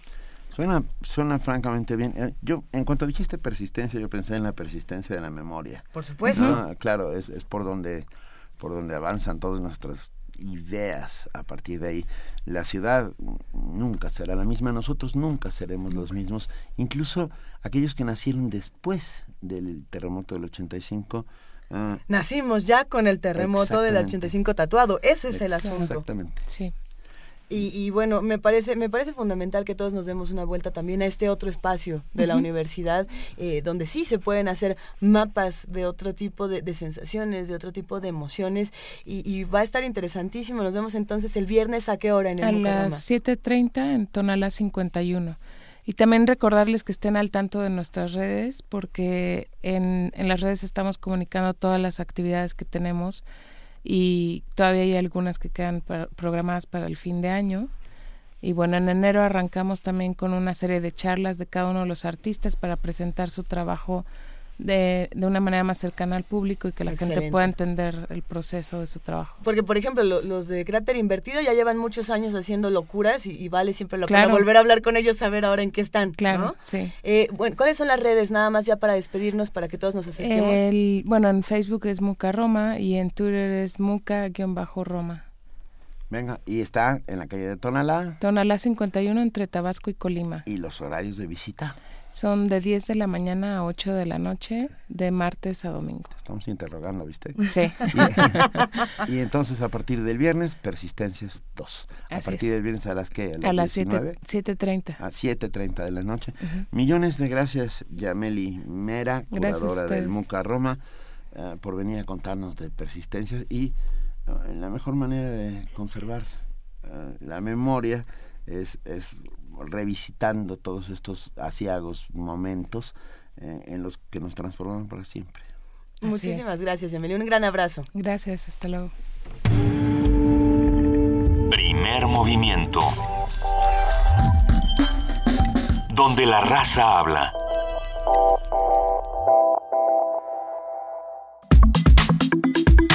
Nota Nacional. La Comisión de Justicia del Senado de la República aprobó los dictámenes por los que se determina que los integrantes de las dos ternas de candidatos que envió el Ejecutivo Federal cumplen con los requisitos para cubrir los cargos de ministros en la Suprema Corte de Justicia de la Nación. Una de las ternas para cubrir la vacante de la ministra Olga Sánchez Cordero está integrada por Sara Patricia Orea Ochoa, Norma Lucía Piña Hernández y Verónica Judith Sánchez Valle. La otra la conforman Álvaro Castro Estrada, Alejandro Jaimes Gómez Sánchez y Javier Lain- Lainez Potisek, quienes son aspirantes a cubrir la vacante de ministro Juan Silva Mesa. Los dos dictámenes se enviaron a la mesa directiva del Senado y se prevé que esta semana sean discutidos para votar los dos, las dos ternas y elegir a esos dos nuevos ministros que faltan en la Suprema Corte de Justicia. Para discutir sobre estos candidatos, sobre lo que hemos aprendido de sus comparecencias, hoy nos ofrece un análisis Sabino Bastidas. Él es abogado, analista y consultor político. Sabino, muy buenos días. Muy buenos días, Luisa, Benito, eh, Juan Inés. Buenos días, gusto en saludarlos. El gusto es nuestro, sin duda. Y bueno, ¿qué es lo que está pasando entonces en la Comisión de Justicia del Senado de la República? Pues bueno, eh, eh, ya en la Comisión de Justicia del Senado ya no está pasando nada porque ayer ya dictaminaron eh, eh, que la viabilidad desde el punto de vista técnico constitucional de las eh, dos eh, ternas y será un tema de discusión del Pleno seguramente el día de mañana eh, quién de los eh, integrantes de cada una de estas ternas podría sustituir a Olga Sánchez Cordero y al ministro Juan Silva Mesa. La verdad es que mi primera impresión de, la, de las comparecencias es, eh, primero, una reflexión de procedimiento. sí tenemos un procedimiento en la Constitución y sí tenemos un procedimiento que se va normando conforme a los acuerdos del propio Senado de la República que nos permiten más o menos un escrutinio de los ministros de la Corte. También hay que hay que contextualizarlo. El interés por los ministros de la Corte es algo en la política mexicana relativamente reciente. Eh, si tú le preguntas al común de las personas quiénes son los ministros de la Corte, pues, generalmente eran eh, son actores poco conocidos, pero antes lo eran mucho menos. Mucho menos. Hoy hay un interés en la Corte porque hemos visto fallos en la Corte, resoluciones en la Corte que sí transforman la realidad, que sí cambian la correlación de fuerzas. Sin duda la reforma del 94 fue una reforma constitucional que cambió, en la que constituye la famosa novena época de la Suprema Corte de Justicia de la Nación desde enero del 95, eh, la, la novena época empieza en febrero del 95, el 4 de febrero del 95. Eh, a partir de la novena época tenemos una, una etapa distinta en la Suprema Corte que se fue modificando además con la reforma del 2011 eh, que incorpora el tema de los derechos humanos con mayor énfasis y que constituye ya el inicio de la décima época de la Suprema Corte. Simplemente para que nuestro, nuestro auditorio lo tenga eh, eh, en contexto, las épocas de la Corte son un eh, decreto hasta cierto punto artificial o, o arbitrario que fija eh, la Corte en función de sus etapas jurisprudenciales en el Semanario Judicial de la Federación, nada más para que lo tengamos. Tenemos una nueva época a partir de las reformas de 2011 y tenemos también un nuevo una- un nuevo poder en la Suprema Corte de Justicia de la Nación. Lo hemos visto tomar decisiones muy fuertes. Entonces, hay un mayor interés, hay un mayor escrutinio público y empiezan las críticas al procedimiento. Yo no creo que el procedimiento sea malo. Eh, el hecho de que un poder mande una terna y otro eh, órgano de otro poder, que en este caso es el Senado de la República, analice y tengas una mayoría calificada de dos terceras partes, no es un mal procedimiento. Está previsto todo, si hay una terna y no le gusta al Senado la puede rechazar, el presidente tiene la opción de mandar una nueva terna, si la segunda nueva terna no le gusta al Senado la puede rechazar y el presidente puede nombrar un ministro de la Suprema Corte de Justicia. Ese es un procedimiento eh, que en un país eh, eh, serio, democrático, pues no, no está mal. Lo, lo cierto es que, y, y quiero ap- apuntar, no, no, no es malo que se rechace una terna, no, no es eh, extraño.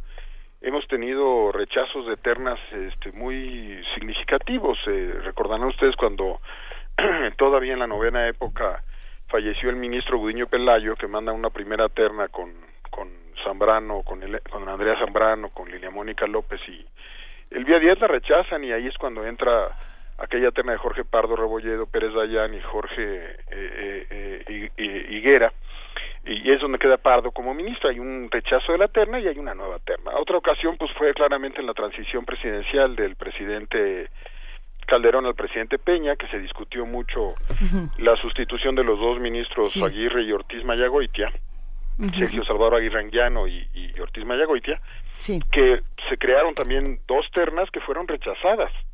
Este fue aquella aquella muy sonada de, de Baráibar, cuando eh, Manuel Baráibar, Temblador y Mesa este, fueron presentados para sustituir a Aguirre, no hubo acuerdo sobre Manuel Baráibar, se discutía su relación con Peña y se acuerdan ustedes en la discusión del gobierno de transición y a sustituir a, a Ortiz Mayagoitia se mandó a Monroy, a Pérez Dayán y a Andrea Zambrano otra vez.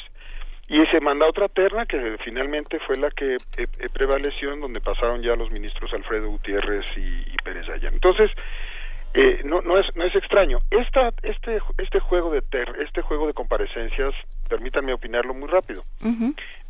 Primero, a mí me parece que, que estuvo precedido por una fuerte presión política de grupos de la sociedad civil eh, que empezaron a, a- a, eh, especular sobre la posibilidad de que llegaran algunos per- algunas personas que no les parecieron políticamente correctas o éticamente correctas o, en- o- o profesionalmente correctas. Entonces se empezó a dar un debate. En este marco yo creo que caen de las ternas eh, eh, personas como la, la magistrada eh, eh, de la Sala Superior del Tribunal Electoral, eh, ay, se me, fue- se me- se me escapó ahorita el nombre, eh, Maca, eh, eh, cuando cuando se decía que una magistrada del electoral no podía ser ministra porque parecía un premio. Bueno, este eh, era un criterio, nunca estuvo en la terna, se, se manejó en columnas, bueno, en fin. Eh, después se habló del ministro, del, del senador Cervantes, que llevaba, que pidió licencia para estar, si tenía o no oportunidad de ser ministro de la Suprema Corte de Justicia de la Nación. Bueno, en fin. Ahora la- lanzan dos ternas. La, la terna, primero, no estoy de acuerdo con las ternas de género. A mí me parece que que es un es una es un contrasentido. Yo no vería mal una terna mixta y que una mujer le gane a un hombre. ¿Por qué tenemos que tener ternas de mujeres para que ganen mujeres? Sí, Eso a mí me parece que es bastante pedestre el argumento. Entiendo la necesidad y el argumento de género de la necesidad de que a fuerza entre una mujer, pero bueno, pongamos este, mujeres que tengan una capacidad. Y la verdad es que la terna de mujeres que mandan ahora es, es eh, de lo más malito que he visto en mucho tiempo. Eh, si tuviera que ponerles una calificación que es arbitraria y es mía, por supuesto, este no es no no no, no tiene ningún criterio más que mi propio cri- criterio. Queremos conocerlo, por supuesto. Yo te diría, mira, calificando de 0 a de 0 a 10 en donde 5 fuera reprobado como si fuera una calificación de escuela, yo diría que la magistrada eh, Patricia Orea Ochoa este es- está reprobada con mención honorífica. O sea, yo le pondría un, un cero bien puesto. Cero. Me parece que fue una comparecencia lamentable, una presentación muy poco armada, eh, que demostró su muy poco temple para estar ahí en, una, en, en- en- en el Senado. Su discurso no me gustó, su presencia no me gustó, su manejo no me gustó. Te diría que de los seis fue sin duda la peor, eh, eh, lo, lo peor que he escuchado en mucho tiempo en una comparecencia de ministros de la Corte, que es un tema que yo sigo y este de, de verdad te diría un cero bien puesto. Este creo que Norma Piña, este que ya tenía experiencia en estas en estas lides, este tuvo un buen seis, pero no más de seis. Y creo que Verónica Judith Sánchez eh, saca un 5, queda reprobada, pero no tan mal como la señora Orea. O sea, si, al- si alguien tuviera que pasar, si yo fuera senador de la República, bueno, yo rechazaría esta terna. A mí me parece que esta terna debe regresarse y debe repensarse. Tenemos eh, muy buenas eh, juristas en México, tenemos muy buenas eh, mujeres magistradas, tenemos magistradas con un gran prestigio, consejeras de la judicatura muy valiosas.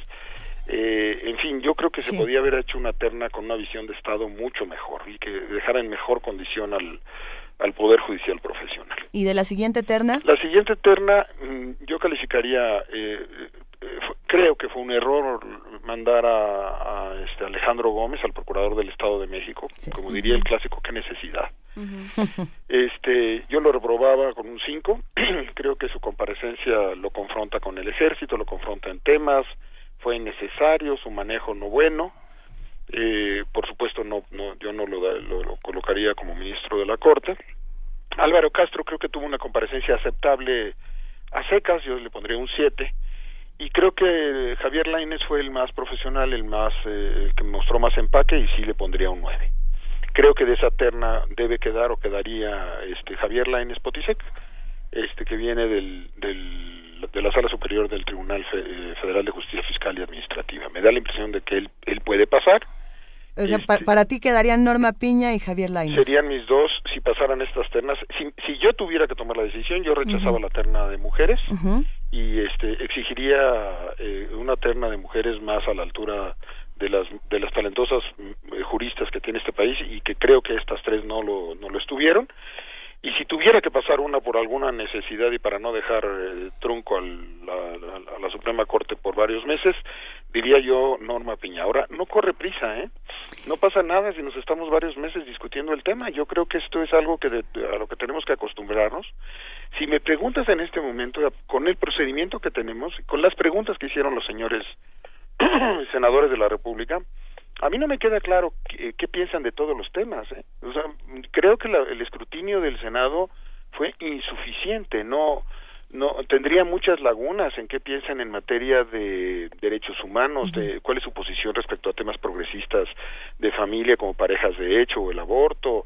No me queda claro su visión desde el punto de vista filosófico y religioso.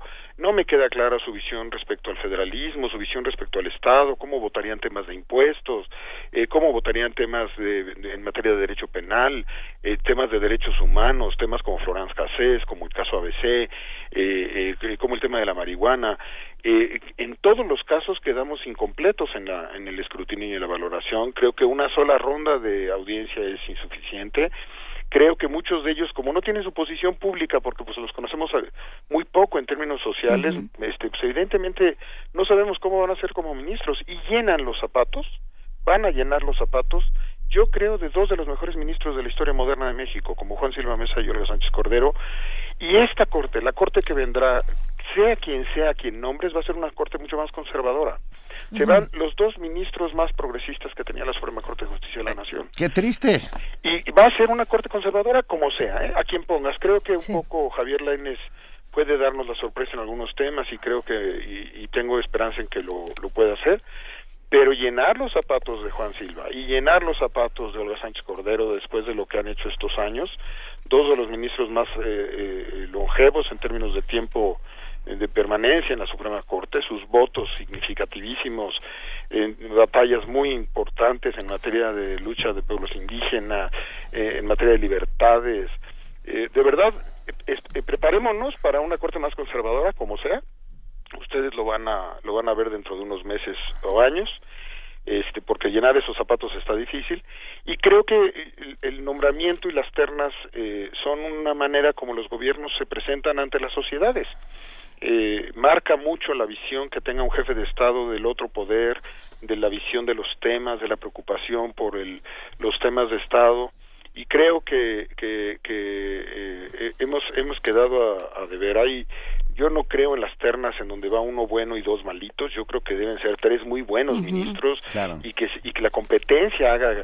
Yo recuerdo en la cuando fue la terna de Arturo Saldívar eh, con Ferrer MacGregor yo recuerdo la, la, la, posición de algunos senadores y algunos que votaron en aquella ocasión lo han comentado públicamente y en, en, privado, pues tuvieron dudas, este, pensaban uno y el otro, y los dos muy buenos, y que, que, ese tipo de experiencias a mí me parece que son las que se merece una Suprema Corte que tiene cada vez mayor escrutinio y asuntos cada vez más delicados. Yo creo que la Corte es un tema al que hay que invitar a nuestra, a, la gente que nos escucha a que le ponga el foco, a que seamos muy críticos, a que no dejemos pasar las cosas, y son nombramientos de, de, muchos años. Ayuda mucho el escalonamiento de los nombramientos, que no es un órgano que se renueva de un día para otro totalmente, uh -huh. sí pasó en el 94-95 con la reforma constitucional, pero normalmente son los fallecimientos y las, eh, las eh, los relevos después de un periodo muy largo transaccionales que, que van renovando a la, a la Corte. Yo espero que se vaya conservando este este ímpetu y que la, la, la, la décima época este pueda ser una época que nos depare todavía muchas sorpresas en materia de derechos. Sí. Oye, a ver, Sabino, me quedo pensando. Eh, hablas de estos de estos comparecientes, de estos um, pertenecientes a estas ternas y, com, y, y, desde tu punto de vista si reprobaron o no. Pero yo yo me pregunto, el Senado eh, está capacitado para uh, hacer las preguntas necesarias para uh -huh. definir quién es un buen ministro de la Corte. Bueno, ya esto, ya esta es una discusión en términos de, de, la clase política que tenemos en general. Pues por eso. Eh, digo, eh, eh, la, son los órganos que tenemos. Me parece que lo que ayuda a que los propios senadores hagan mejor su trabajo en estas comparecencias es el escrutinio público que nosotros exijamos a esos senadores. Este, quién sabe cuántos senadores pasarían una una comparecencia de la terna para ser senadores, ¿no? Si uh -huh. fuera, si no fueran electos, este, quizás tú y yo repro, repro, eh, los, los cuatro que estamos aquí platicando eh, reprobaríamos a muchos de los senadores y no tendrían las, las credenciales para hacerlos. Claro. Y de otros poderes, ¿para qué nos metemos? Este, es evidente que, que el, el, el poco a poco vas logrando una expertise. En el Senado de la República hay buenos abogados. Yo creo que hay condiciones y además tienes asesores y tienes gente y tienes una opinión pública y crítica. Yo creo que el Senado de la República puede hacer el ejercicio, yo creo que tenemos que sofisticarlo. Eh, eh, ayer la senadora Marta Tagle decía algo, una senadora independiente decía, uh -huh. oigan, tuvimos las comparecencias aquí y nada viene en los dictámenes. Y estaba yo revisando en la mañana y efectivamente no hay nada, o sea, no, no fuimos capaces de, la Comisión de Justicia no fue capaz de decir, oigan, pues aquí la verdad es que no, eh, pues sí reúne los requisitos la señora Orea, pero este oreándola pues no da, no da uh -huh. mucho para ser ministra este, los requisitos legales y constitucionales no significan los requisitos de capacidad. O sea, ¿por qué el Senado de la República ayer no dijo, oiga, lo- esta señora no puede ser ministro de la Corte? Es- es- esa, eso es lo que y eso se va a discutir ahora en el pleno y eh, mañana seguramente yo espero que el debate ayude a repensar el tema y que la opinión pública y la opinión publicada cree la masa crítica para que este, exijamos mayor calidad en los en quienes estarán ahí cobrando un buen sueldo durante muchos años para una gran responsabilidad y que están sujetos a una enorme presión. Yo yo yo me detengo un segundo a pensar el trabajo de ministro de la Suprema Corte es cada vez más un trabajo muy importante en nuestro sistema y ve los dos los dos personajes que salen de la Corte. Eso te da una idea de la calidad de mexicanos que después de todos estos años puede crear o puede construir ese ese espacio institucional. Entonces, este pues vamos metiéndole materia prima de primera porque todos pueden aprender en el camino. Eh, al- alguien te diría, bueno, pues hace 20 años quizás no podrías decir lo mismo de Olga Sánchez Cordero o de algunos otros magistrados. Bueno, sí, efectivamente fueron grandes ministros que crecieron mucho en, en el cargo, estudiando, trabajando todos los días. Es un trabajo, el trabajo de ministro de la Suprema Corte de Justicia de la Nación es un trabajo de mucha intensidad, la cantidad, los volúmenes de lectura, el trabajo de los temas, la sofisticación y afortunadamente la televisión que nos hace verlos y este saber su argumentación y conocerlos es un trabajo de tiempo completo muy duro, de un trabajo intelectual muy serio. Entonces necesitamos la a, a los mejores mexicanos ahí, ahí, ahí sentados y tengo la impresión de que algunos de los nombres que están en estas ternas no son los mejores mexicanos. Y esta idea de mandar uno bueno y dos malitos, pues a veces nos lleva a llevar tres malitos. Entonces yo creo que hay que mandar tres buenos que den el debate, tener más debate en el Senado, exigir más desde la sociedad, criticarlos más, no dejar pasar este, las pifias y los errores, no verlo como un asunto menor y, y, y someter a, la, a las instituciones a la presión de los medios, de los especialistas, de los intelectuales, que nos ayude a corregir y a tener eh, lo- los funcionarios de calidad que tenemos. No los vamos a tener por generación espontánea y tampoco nos vamos a tener simplemente diciendo, pues tampoco tienen la capacidad los señores senadores, pues que si no la tienen, hagamos que la tengan y, y presionemos desde la sociedad civil. Vi muchos muchos artículos y muchos opinadores, pero quizá no vi no vi método. Eh, no vi el afán de, de la sociedad civil, de las organizaciones especializadas en el tema, no los vi metidos quizás en, en, en el día a día de este tema, no los vi seguir el, las comparecencias, hacer cuadros en donde venga, a ver, ¿qué, qué sé de este, de este magistrado? A ver, ¿dónde están sus sentencias? ¿Me encontré esto? ¿Dónde está esta investigación? O sea, también le quedamos mucho a deber los analistas, los medios de comunicación, este, y los especialistas que no le, no le decodificamos a la sociedad un tema que es árido en ocasiones y muy especialista, muy especializado, este, y se vuelve, se vuelve a veces difícil de comprender para un votante, un ciudadano que no se dedica a estos temas. ¿Y qué tan qué tan factible Sabino Bastidas es que, que se que se rechacen las ternas? Bueno, pues eh, mira, el, el, eh, yo, yo vería con buenos ojos que pasara en el caso de las mujeres. Este pareci- pareciera por lo que vimos ayer en las comisiones que ya hay un, un principio de acuerdo. La- los columnistas y los medios están hablando de que pasa la magistrada Piña y el, y el magistrado Laines. Este, no sé, no, no, no hay números en las oposiciones como para detenerlos y me parece que po- tristemente podremos tener este eh, eh, nombramientos de esta cantera en esta en esta ocasión. Eh, yo espero que reconsidere el senado eh, eh, sobre todo esta terna. El mandar a estos a estas magistradas debe ser una lección para decir repóngase el procedimiento hágase otra lista mándense mm, juristas y magistradas de calidad las hay y muchas este no se vaya a cometer el error de mandar funcionarios como este procurador que me parece que es un error y bueno confiemos en que haya sentido común y, sentido de país para para nombramientos que los trascienden porque los señores senadores se van en tres años de su chamba y nos dejan a estos ministros este, 15. por, por, por, por varios lustros. Entonces pues hasta por conveniencia propia no Eh, ellos mismos deben pensar en, en el país que le quieren dejar a su familia a sus hijos y decir bueno pues esta es la calidad de personas que estamos teniendo pero este la calidad y las generaciones cuando son de calidad se reproducen y cuando son malas también se reproducen Ay. Sí, no, es que Ahora- sí, habrá, Sí. habrá que habrá que seguir presionando, ¿no? Porque bueno, pues en, en Twitter ya eh, nos empieza a aparecer el, el tema Medina Mora, por supuesto. Ya, el- yo le llamo el Medina Morazo. Este, pues sí, yo creo que ese, ese es una, esa es una gran lección de, de, de, de- de procedimientos en los que eh, no estábamos metidos como país. O sea, también hay que reconocer que nuestra experiencia en el escrutinio de ministros de la Corte en términos reales data de apenas este 15, 20 años. Eh, si ustedes hacen un recuento eh, hemerográfico de los procesos de escrutinio de los ministros de la Suprema Corte, es más, si a ustedes que son gente enterada, informada, les pregunto el nombre de presidentes de la Suprema Corte de Justicia de la Nación de la posrevolución, no me van a poder dar dos nombres, porque no importaba. Era- Ser, ser ministro de la Corte este, antes Era de los- decorativo. eh, y era formal y Ah, era formal. lo de menos, ¿no? Ah. O sea, fue el, el triste papel de la Corte durante buena parte del siglo XX este, también es parte de la falta de experiencia y los países no construyen experiencia en la, en la parte institucional de la noche a la mañana.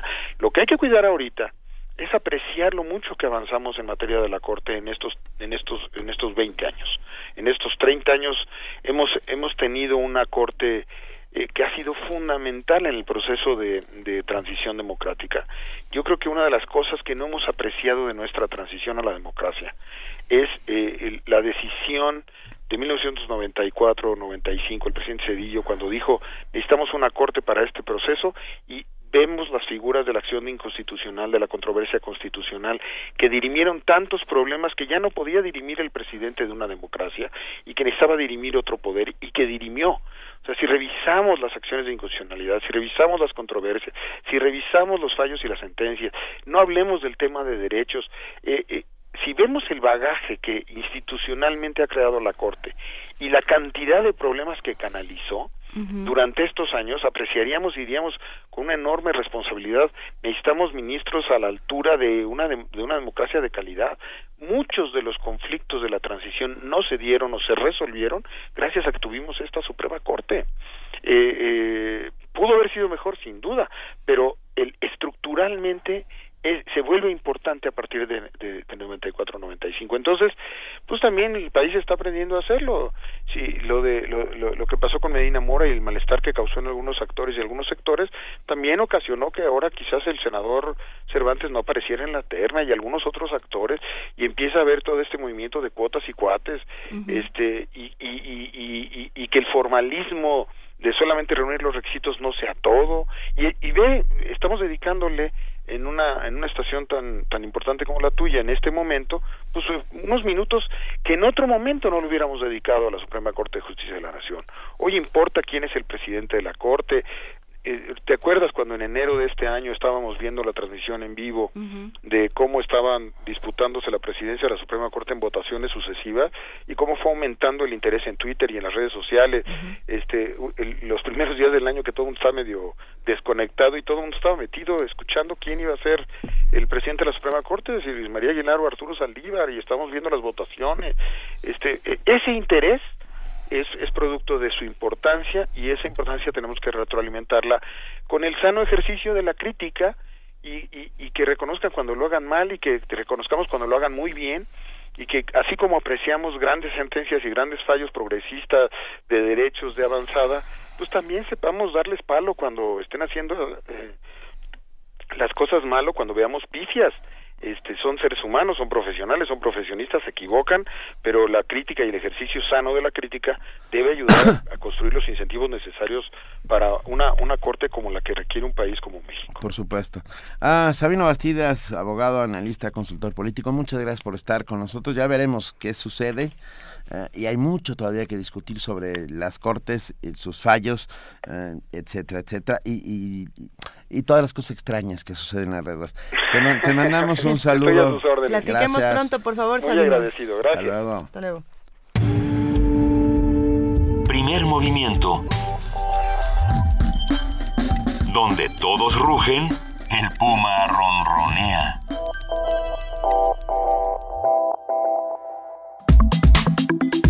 Nota internacional.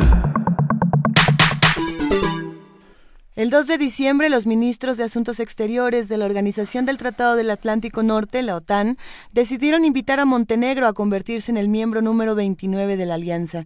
Lo exhortaron, a su vez, a iniciar las conversaciones para su adhesión a principios de 2016. El secretario general de la OTAN, Jens Stoltenberg, eh, manifestó que la decisión es histórica y es un paso importante en la integración euroatlántica de la región de los Balcanes Occidentales y deja claro que la OTAN mantiene su puerta abierta para completar la visión de una Europa completa, libre y en paz. La OTAN y Montenegro han trabajado juntos desde 2009 mediante el Plan de Acción para la Adhesión, que ayuda a las naciones a prepararse para su posible incorporación. Al respecto, Rusia no ha ocultado su disgusto. Dmitry Peskov, portavoz del Kremlin, la última ampliación de la OTAN fue en abril del 2009, cuando se incorporaron Albania y Croacia. Sobre este organismo internacional, su historia, alcances y responsabilidades, hoy nos brinda su análisis y sus comentarios el doctor Francisco Gil Villegas. Él es profesor investigador del Centro de Estudios Internacionales del Colegio de México. Doctor Gil Villegas, muy buenos días. Qué gusto volver a platicar. Lo mismo para mí, ¿eh? muchísimas gracias por la invitación. Es un inmenso placer. Ah, doctor, para, para empezar a entender todo esto, ¿Qué es la OTAN? ¿Cómo se compone? Bueno, la OTAN es una eh, alianza militar intergubernamental basada en el Tratado del Atlántico del Norte firmado el 4 de abril de 1949 y era una este una organización militar liderada por los Estados Unidos constituida inicialmente por 12 miembros fundadores. Todos entraron en 1949 Bélgica Canadá Dinamarca Estados Unidos Francia que se salió en 66 pero regresó con Sarkozy en 2009 Islandia Italia Luxemburgo Noruega Países Bajos Portugal y Reino Unido. A partir de los, de los años 50 se expandió con Grecia y Turquía, Alemania, y eh, se quedó ahí detenida con esos 15 hasta 1982 en que ingresó España, y después con la caída del muro de Berlín y la disolución del Pacto de Varsovia, entrarían países de esa alianza rival que se había formado en 1955 y entraron Hungría, Polonia, la República Checa y ya para después en el 2004 pues eh, Bulgaria o exrepúblicas soviéticas como Eslovaquia, eh, como perdón, como Estonia, Letonia, Lituania, una parte de la Checoslovaquia antigua Eslovaquia, una parte de Yugoslavia, Eslovenia y después eh, Rumanía y finalmente Croacia y Albania. Actualmente, además de la invitación a Montenegro, también se ha discutido ya en esta reunión que tuvieron en diciembre de 2009 la posibilidad de abrir las puertas y quizás esta es la tirada más importante para que en el futuro eh, Georgia y Ucrania no que son dos de los países en donde hay separatistas prorrusos uno que ya ha sido invadido en el caso de Georgia, de Georgia por eh, Rusia y otra que pues eh, se plantea una amenaza latente de posible intervención.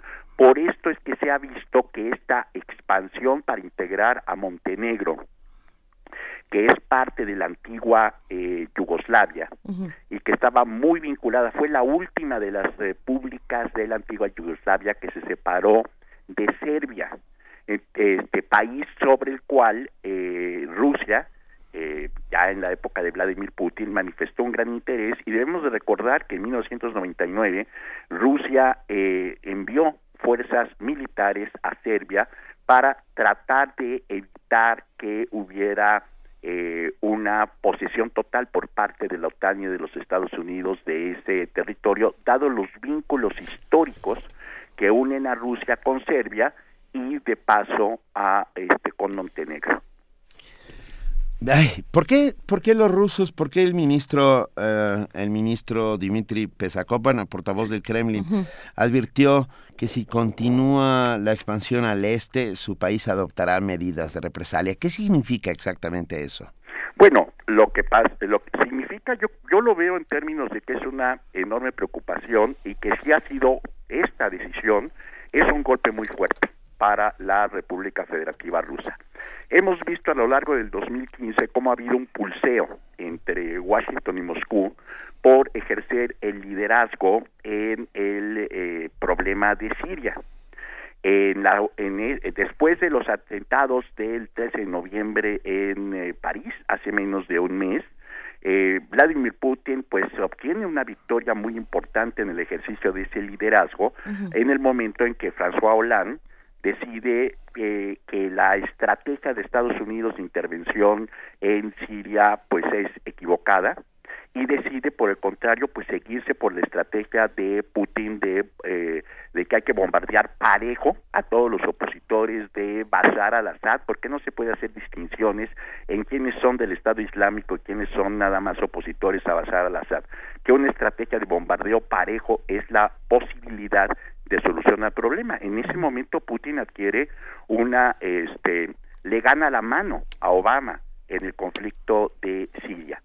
Y un poco esta decisión de eh, invitar a Montenegro a aliarse a la OTAN debe de verse como un golpe en términos de que en realidad a Rusia le afecta mucho más esta posibilidad de que eh, se siga extendiendo la OTAN, especialmente en un país tan sensible como puede ser Montenegro por sus vínculos con históricos eh, con Serbia, eh, y eso es un golpe que es mucho más fuerte para Rusia que por ejemplo las sanciones económicas de las cuales pues Putin hasta incluso se ha burlado y ha demostrado que no le afectan simplemente mostrando ese músculo ese poderío eh, de bombardeos.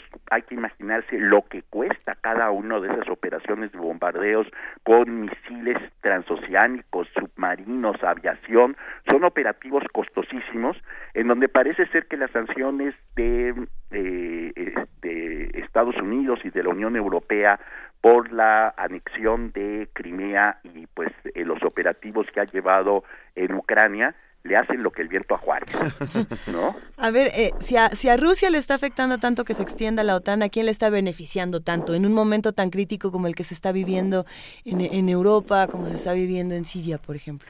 Bueno, eh, principalmente Estados Unidos. La OTAN, no debemos de olvidarnos, es una alianza militar fundada por Estados Unidos y en donde los eh, eh, contratos, digamos, de depósito de anexión a la OTAN, aunque la sede esté en Bruselas, se tiene que hacer formalmente ante también Estados Unidos. Estados Unidos de esta manera pues está también eh, pues eh, aumentando su influencia, rodeando a eh, Rusia de cada vez más y más eh, aliados con potencialidades de incluso ya irse sobre regiones que eh, Putin en particular considera no solamente que son parte de su área de influencia, sino que considera que legítimamente pueden pertenecerle a la República Federativa Rusa por la relación histórica que tienen específicamente Ucrania y eh, Georgia. Entonces, si están invitando a futuro Montenegro primero y la estrategia es después integrar también a eh, Georgia y Croacia, perdón, a Georgia y Ucrania, eso afecta directamente los eh, intereses de Rusia. Debemos de recordar algo, en 1985, cuando Gorbachev lanzó la perestroika, una de sus ideas fundamentales era decir, prever que para el inicio del siglo XXI la Unión Soviética no iba a poder ser viable con los aliados que tenía en Europa eh, del Este, que la única posibilidad que tenía de viabilidad, de desarrollo económico y todo eh, la, la URSS era integrarse a el tren de la Unión Europea. Y argumentó que Rusia la, eh, siempre ha sido parte de Europa pero que el verdadero rapto de Europa lo hicieron los Estados Unidos al eh, fundar en abril del 49 la OTAN, y en donde utilizó una metáfora muy interesante, decía, el verdadero rapto de Europa no se perpetró en un Zeus transfigurado en toro blanco que se llevó a la muchacha al otro lado, sino que el verdadero rapto de Europa lo perpetraron los Estados Unidos al secuestrarse la política de defensa europea al otro lado del Atlántico por parte de un país que no es europeo y nos dejaron a nosotros fuera, que sí somos parte de Europa. Un poco la estrategia de la perestroika era decir, vamos a transformarnos económicamente para podernos enganchar al tren de la Unión Europea para este el inicio del siglo XXI. Las cosas no le salieron, por supuesto, como él pensaba, pero existe esta perspectiva eh, rusa, que por cierto también la tenía el general de Gaulle, por eso se salió en 66 de la este, OTAN con Francia, en el sentido de que por qué toda esta alianza defensiva militar eh, iba a estar liderada por Estados Unidos. Así que concretamente a la pregunta, ¿a quién beneficia? Fundamentalmente Estados Unidos. ¿A quién perjudica? Pues fundamentalmente a Rusia. Claro. Eh, doctor Gil Villegas, eh, nos preguntamos, eh, ¿esta entrada de Montenegro a la OTAN será también un- una suerte de paso franco o una pequeña apertura de la puerta para la entrada de Bosnia, Herzegovina y Macedonia, dos, los otros dos miembros de la antigua Yugoslavia? La, la, la tirada, por supuesto, sería integrarlos, eh, pero aquí lo interesante es que, mire, Montenegro ya prácticamente está listo para ingresar a la Unión Europea. O sea, es va a ser un ingreso dual, por un lado a, a la Unión Europea y por el otro lado a la OTAN. Macedonia y Bosnia y Herzegovina están económicamente eh, menos preparadas, o sea, tienen menos condiciones, han sacado menos estrellitas en las evaluaciones que les ponen para la resolución de sus posibilidades económicas. Entonces, la tendencia sería que en el momento en que alcanzaran un mínimo, serían invitados también a formar parte de la Unión Europea y al mismo tiempo dentro de la OTAN.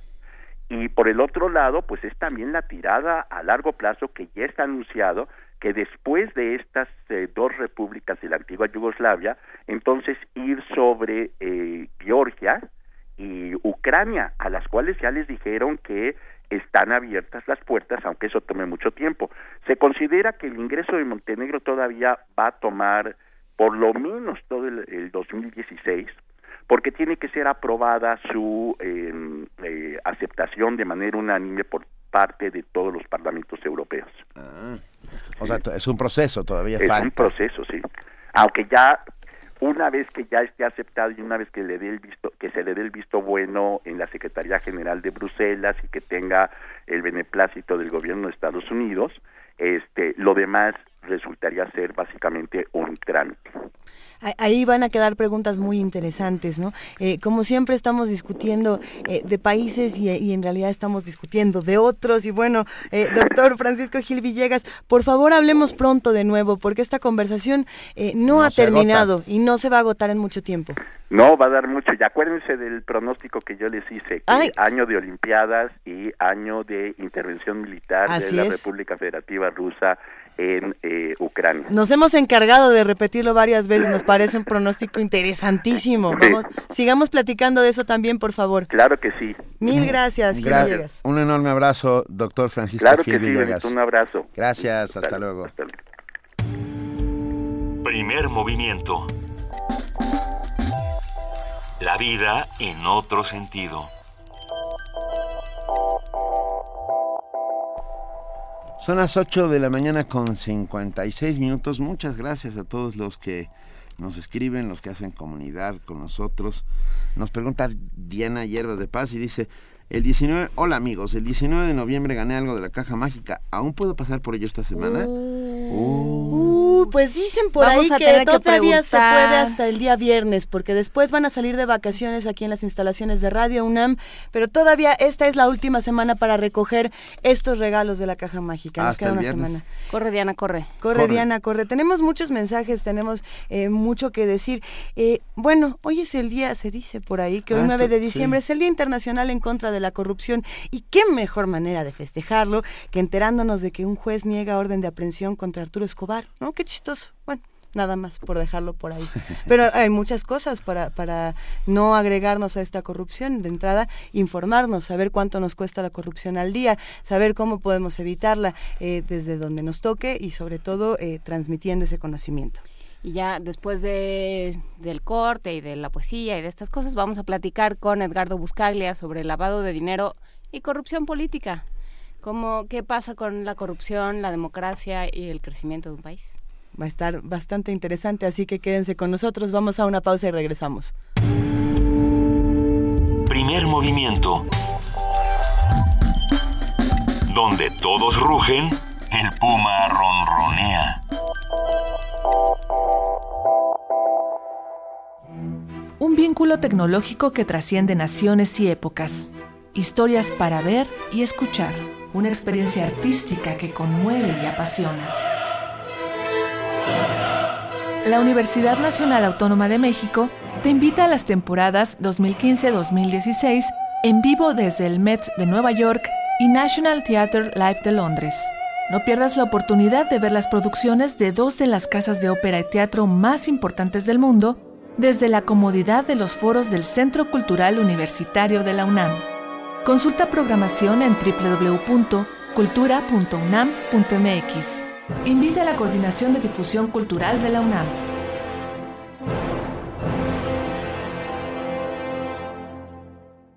Habla Ricardo Anaya, presidente nacional del PAN. Todos sabemos que México no va bien. Los políticos de siempre han manchado a México de corrupción. Ellos son malos para gobernar y buenos para robar. Pero nosotros, nosotros somos muchos, muchos más. Somos millones los que queremos cambiar a México, meter a la cárcel a los corruptos y que haya trabajo, que nos vaya bien a todos y que nadie nos diga que no se puede. De que se puede, se puede. Ricardo Anaya, presidente nacional del PAN. De Chiapas, el rescate del mundo. El lugar que reúne a las voces. Jaculatoria, dícese de las oraciones de erección. Los y las poetas reunidos en un solo evento. Radio UNAM y Casa del Lago celebran 11 ediciones de Poesía en voz alta. Poesía en voz alta. Escucha nuestras cápsulas con la historia y poesía de los invitados nacionales e internacionales. Revive la mezcla de las emociones que solo un acto así puede provocar. Si es poesía, que sea en voz alta.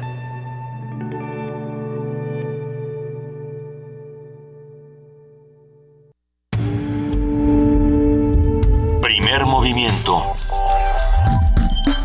Información azul y oro. Oh.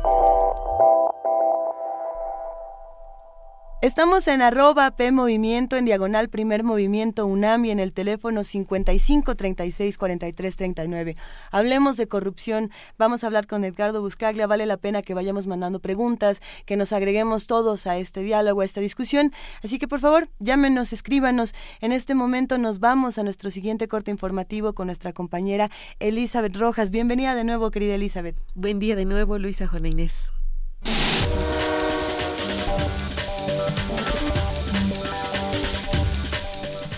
El subprocurador de la Procuraduría General de la República, Omar Betanzos, confirmó que no se ha suspendido el peritaje en el basurero de Cocula Guerrero. Esto luego de que los integrantes del grupo interdisciplinario de expertos independientes de la Comisión Interamericana de Derechos Humanos señalaran que no hubo un incendio el 26 y 27 de septiembre de 2014 en el lugar, Omar Betanzos explicó que existen diferentes imágenes satelitales que se requieren para llegar a una conclusión y que deben ser analizadas en conjunto por el grupo colegiado que se establecerá al respecto. La Coordinadora Nacional de Trabajadores de la Educación responsabilizó al presidente Enrique Peña Nieto y al gobernador de Chiapas, Manuel Velasco, de la muerte de David Gemayel Ruiz Estudillo. La disidencia magisterial aseguró que el docente perdió la vida cuando fue arrollado por un camión de la Policía Federal durante las protestas de los maestros contra la evaluación educativa. A través de un comunicado, la CENTE también exigió la libertad de seis maestros detenidos durante las manifestaciones en el municipio de Ocosocautla, Chiapas. La Secretaría de Educación Pública señaló que ya dio de baja del servicio educativo a cinco maestros identificados como parte del grupo que intentó sabotear la evaluación docente en Acapulco Guerrero el pasado 3 de diciembre. Mediante un comunicado, la SEP explicó que los profesores serán cesados por incumplir obligaciones de la Ley General del Servicio Profesional Docente. Además, la dependencia informó que en la primera quincena de enero se aplicarán descuentos a 870 profesores y empleados administrativos que dejaron de trabajar sin causa justificada el día de la evaluación.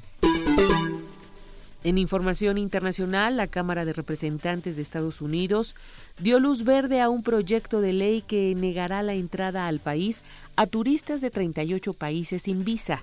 Como respuesta ante los atentados de París y San Bernardino, California, la Cámara Baja aprobó con 407 votos a favor y 19 en contra aumentar las medidas de control sobre los viajeros que gozan del programa Visa Waiver.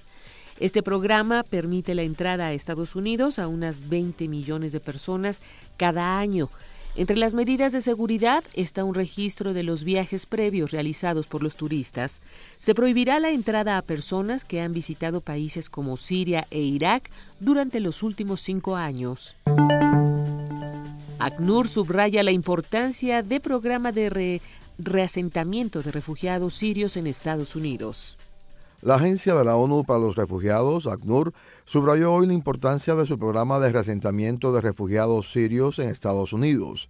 Al responder una pregunta sobre el comentario de un candidato presidencial estadounidense que ha solicitado no se permita la entrada de musulmanes en ese país, la portavoz de ACNUR, Melissa Fleming, afirmó que ese tipo de retórica puede poner en peligro un programa diseñado para los más vulnerables. Numerosos gobernadores han afirmado en semanas recientes que se debe poner fin al programa de reasentamiento de sirios en el país. Para ser admitidas, las personas reubicadas en Estados Unidos son sometidas a un grado de escrutinio máximo. Toma dos años pasar las verificaciones de las agencias estadounidenses antes de ser admitidos. Sería una pena que se suspenda ese programa, dijo Fleming. La portavoz añadió que en estos momentos se necesita que todo el mundo ayude a las víctimas del terrorismo y la violencia que se han visto obligadas a abandonar sus hogares en Siria. Asimismo, recordó que el programa de refugiados de ACNUR no toma en cuenta las religiones de las personas, sino a las que tienen más necesidades. Jorge Millares, Naciones Unidas, Nueva York. El vicepresidente de Brasil, Michel Temer, manifestó a través de una carta su desacuerdo con el gobierno de Dilma Rousseff, señalando que durante los primeros cuatro años de su gestión fue un vicepresidente de adorno y que solo era llamado para solucionar las votaciones del Partido de Movimiento Democrático y las crisis políticas. Esta carta ha sido difundida en un momento delicado para Rousseff quien enfrentará un proceso de destitución aprobado por el presidente de la Cámara de los Diputados, Eduardo Cunha. El Frente Brasil Popular hizo un llamado para rechazar el juicio político en contra de la presidenta Dilma Rousseff, argumentando que lo ha promovido la derecha local para privatizar el país y acabar con los programas sociales. A través de un comunicado, el Frente hizo una invitación a todas las fuerzas políticas progresistas y sociales para participar en una manifestación nacional en apoyo a la mandataria. Los convocantes han señalado que detrás de este proceso está Eduardo Cunha, presidente de la Cámara de Diputados, quien también ha sido acusado de poseer cuentas bancarias en el extranjero con fondos de dudosa procedencia. Por su parte, la presidenta brasileña ha asegurado que por salud de la democracia defenderá su mandato con todos los instrumentos del Estado de Derecho. Experto intercede por el alivio a la deuda de Grecia para impulsar el crecimiento económico. Grecia necesita una reducción de su deuda pública para poder iniciar un crecimiento inclusivo, aseveró este martes el experto de la ONU en deuda externa y derechos humanos. Al concluir una visita a ese país, Juan Pablo Bojoslavski emitió un comunicado en el que aseguró que el alivio a la deuda griega sería una inversión en la economía real mediante el gasto público en infraestructura, educación y otros servicios. El experto apuntó que tras cinco años de políticas de ajuste, los indicadores de los derechos económicos, sociales y culturales en Grecia no han mejorado y destacó que dos millones y medio de personas carecen de un seguro de salud, además de que los servicios de sanidad pública no dan abasto a la demanda. Bojoslavski también señaló que el desempleo juvenil permanece en casi un 48%, que solo el 1% de los desempleados recibe un subsidio y que millones de personas no tienen la más básica seguridad social. Agregó que en Grecia hay 3,76 millones de personas al borde de la pobreza y la exclusión social, por lo que consideró justificado hablar de una crisis humanitaria y de derechos humanos. En este sentido, apuntó que tanto el gobierno griego como los países de la eurozona deben actuar con determinación para evitar que la crisis social socave las perspectivas de una reforma económica exitosa. Jordi Trujols, Naciones Unidas, Nueva York.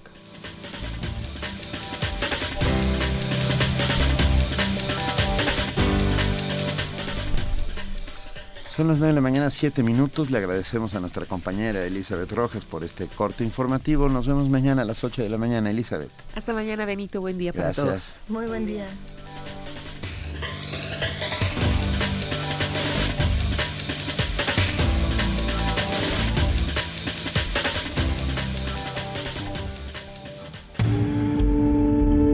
Primer movimiento.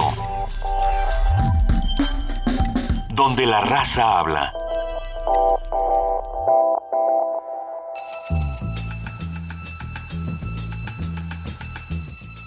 Es hora de poesía necesaria.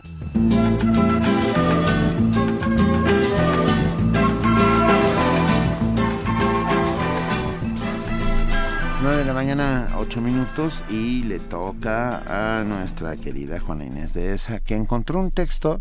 Ayer hablábamos de botones. Ayer hablábamos de botones y yo me acordé de este texto que nos mandaron nuestros amigos de La Cifra Editorial y que desde hace un rato está en mi escritorio porque quiero quería hablar de él en el programa. Es, es un cuento, es un cuento de Luis Telles ilustrado por Enrique Torralba, pero, pero creo que está contado de una manera muy interesante.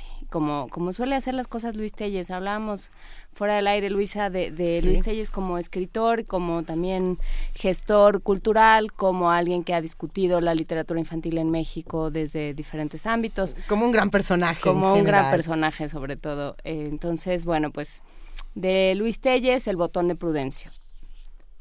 El botón que perdió Prudencio. La camisa del botón que perdió Prudencio. La resbaladilla donde se atoró la camisa del botón que perdió Prudencio.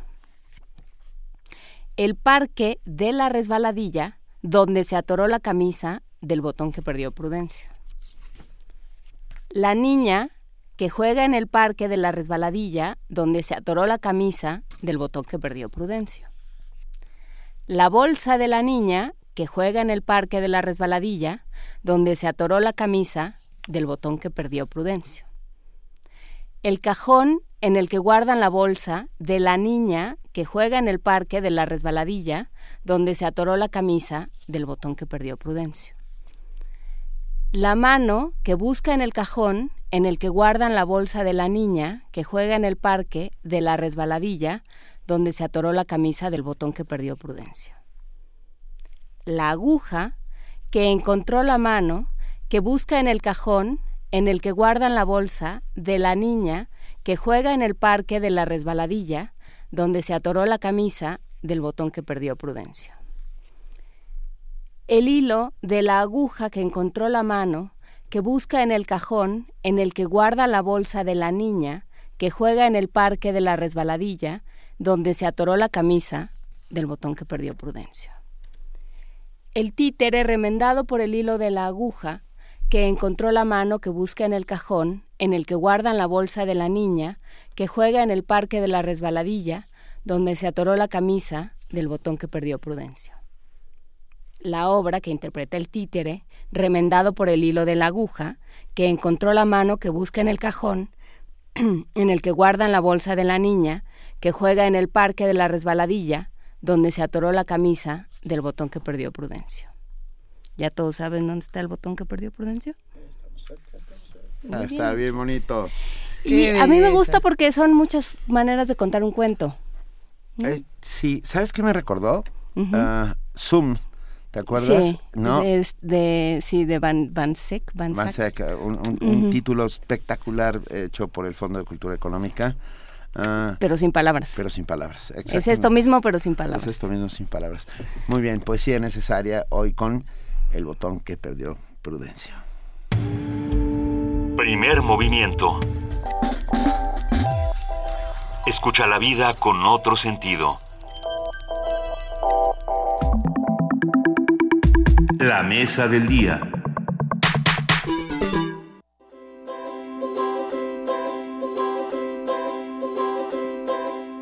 El lavado de dinero por corrupción política en México está alimentado por narcotráfico y por muchos otros tipos de crímenes relacionados con conflictos de interés, licitaciones públicas, tráficos de influencia, evasión fiscal, sobornos y enriquecimiento ilícito que no se consideran para investigaciones judiciales. El lavado de dinero permite disfrazar el origen de dinero procedente de diversos delitos a fin de ingresarlo al sistema financiero, lo que promueve fraude y corrupción, además de afectar la economía. A fin de contrarrestar los efectos de este ilícito, en México se aprobó la Ley Federal para la Prevención e Identificación de Operaciones con Recursos de Procedencia Ilícita en julio de 2013.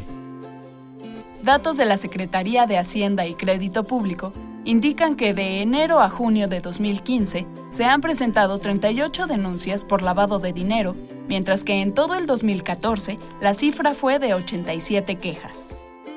En su nuevo libro, Lavado de Dinero y Corrupción Política, Edgardo Buscaglia, profesor de la Universidad de Columbia, rompe con la premisa de que los recursos provenientes del narco explican todo lo relacionado con el blanqueo de capitales en México y en otras naciones. El también asesor de la ONU en asuntos de seguridad se concentra en los principios y las claves del lavado de dinero o blanqueo de capitales, la principal actividad que sostiene el patrimonio de los grupos delincuenciales. Por medio de casos paradigmáticos recientes, el autor realiza un examen de los crímenes que preceden el blanqueo en diversas naciones, desplegando posteriormente una minuciosa descripción del modus operandi y las fases por las que los capitales de procedencia ilícita se integran en la economía legal. Al mismo tiempo, muestra con detalle cómo se involucran distintos sectores económicos, bancario, farmacéutico, inmobiliario, remesas, entre otros, para mover dinero sucio en un trayecto tan complejo que puede atravesar decenas de países antes de lavarse de forma definitiva. La corrupción política, como lo describe Edgardo Buscaglia, sigue convertida en una profunda y dolorosa herida por donde a diario se desangra la vida de la nación, y para la cual no se ha encontrado, por falta de voluntad, antídoto y solución de fondo.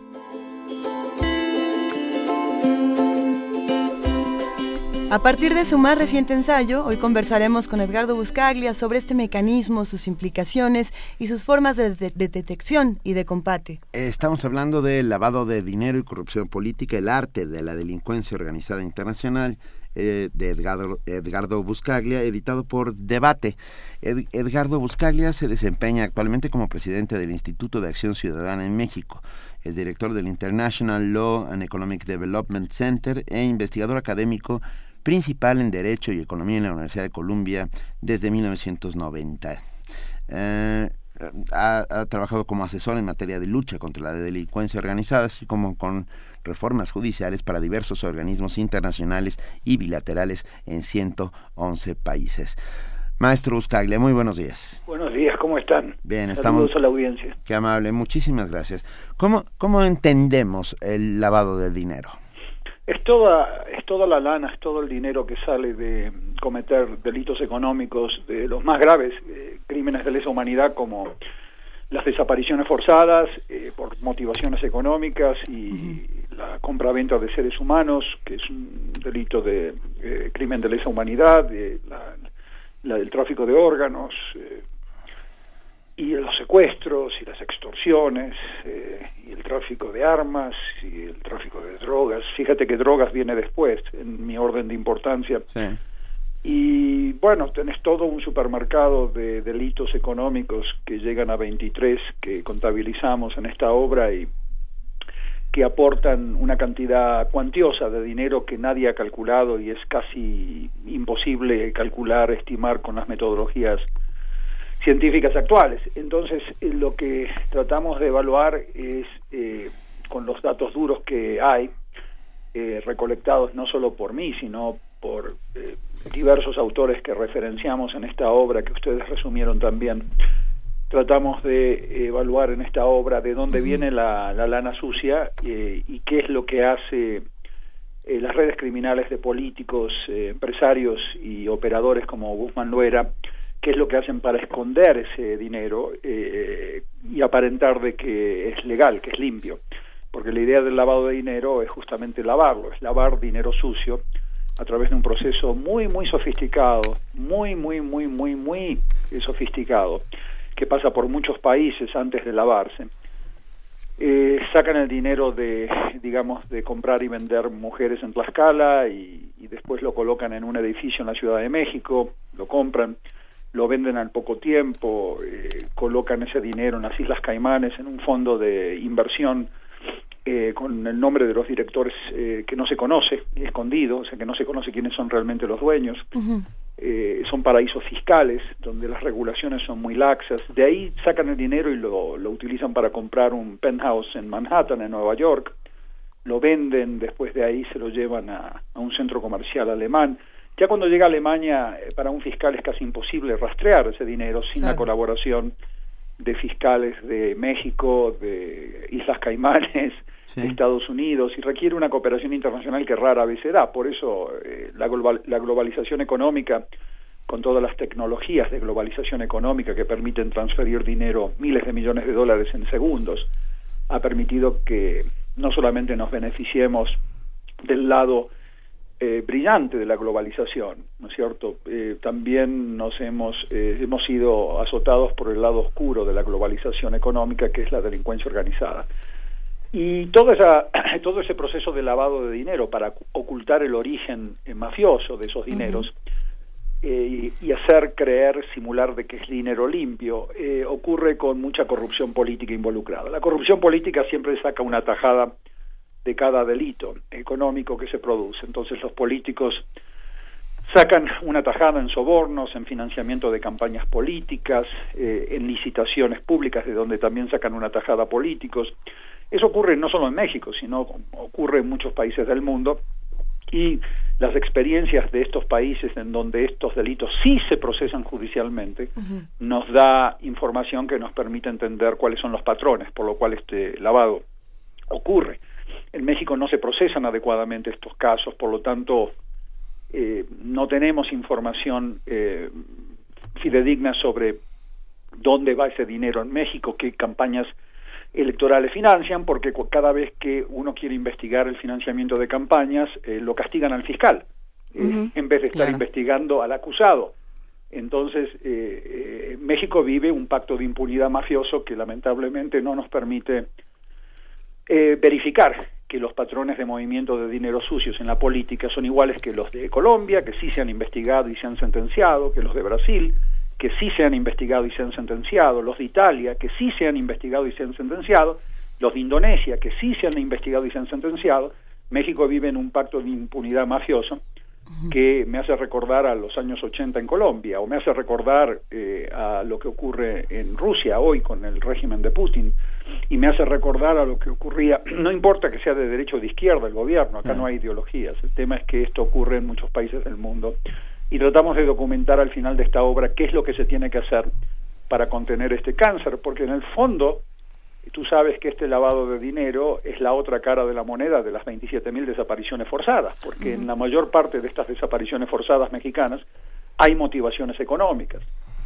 Las desapariciones son seres humanos, traficantes, trafi- eh, víctimas de tráfico de migrantes, son víctimas del tra- de la trata de personas, de la compraventa de mujeres, niñas que desaparecen, eh, son también personas, seres humanos que formarán parte de redes criminales y que nunca se sabrá si forman o no, pero el hecho es de que desaparecen como parte de esta violencia, de esta orgía de violencia ocasionada por la debilidad del Estado mexicano. Y la debilidad del Estado mexicano es ocasionada por la corrupción política, en el financiamiento de campañas electorales principalmente, eh, no tanto sobornos, sino financiamiento de campañas electorales eh, a través de, de los diferentes mecanismos de campaña y precampaña que no están adecuadamente monitoreados y los controles que deberían existir en México para frenar este cáncer en la política, para que no entre todo este dinero sucio a la política, están en manos de instituciones como FEPADE, por ejemplo, que está premeditadamente ahogada eh, presupuestariamente hablando, con un presupuestito muy pequeño a propósito para que no pueda operar. Entonces nunca podemos llegar a contener este cáncer como sí se ha comenzado a contener en Italia, en Colombia, en Brasil, gobiernos de izquierda, de derecha, no importa, en, diver- en diversos países se ha contenido, acá en México todavía no se le permite contenerse. Bueno, porque la clase política le está yendo muy bien, mientras que al pueblo le va muy mal.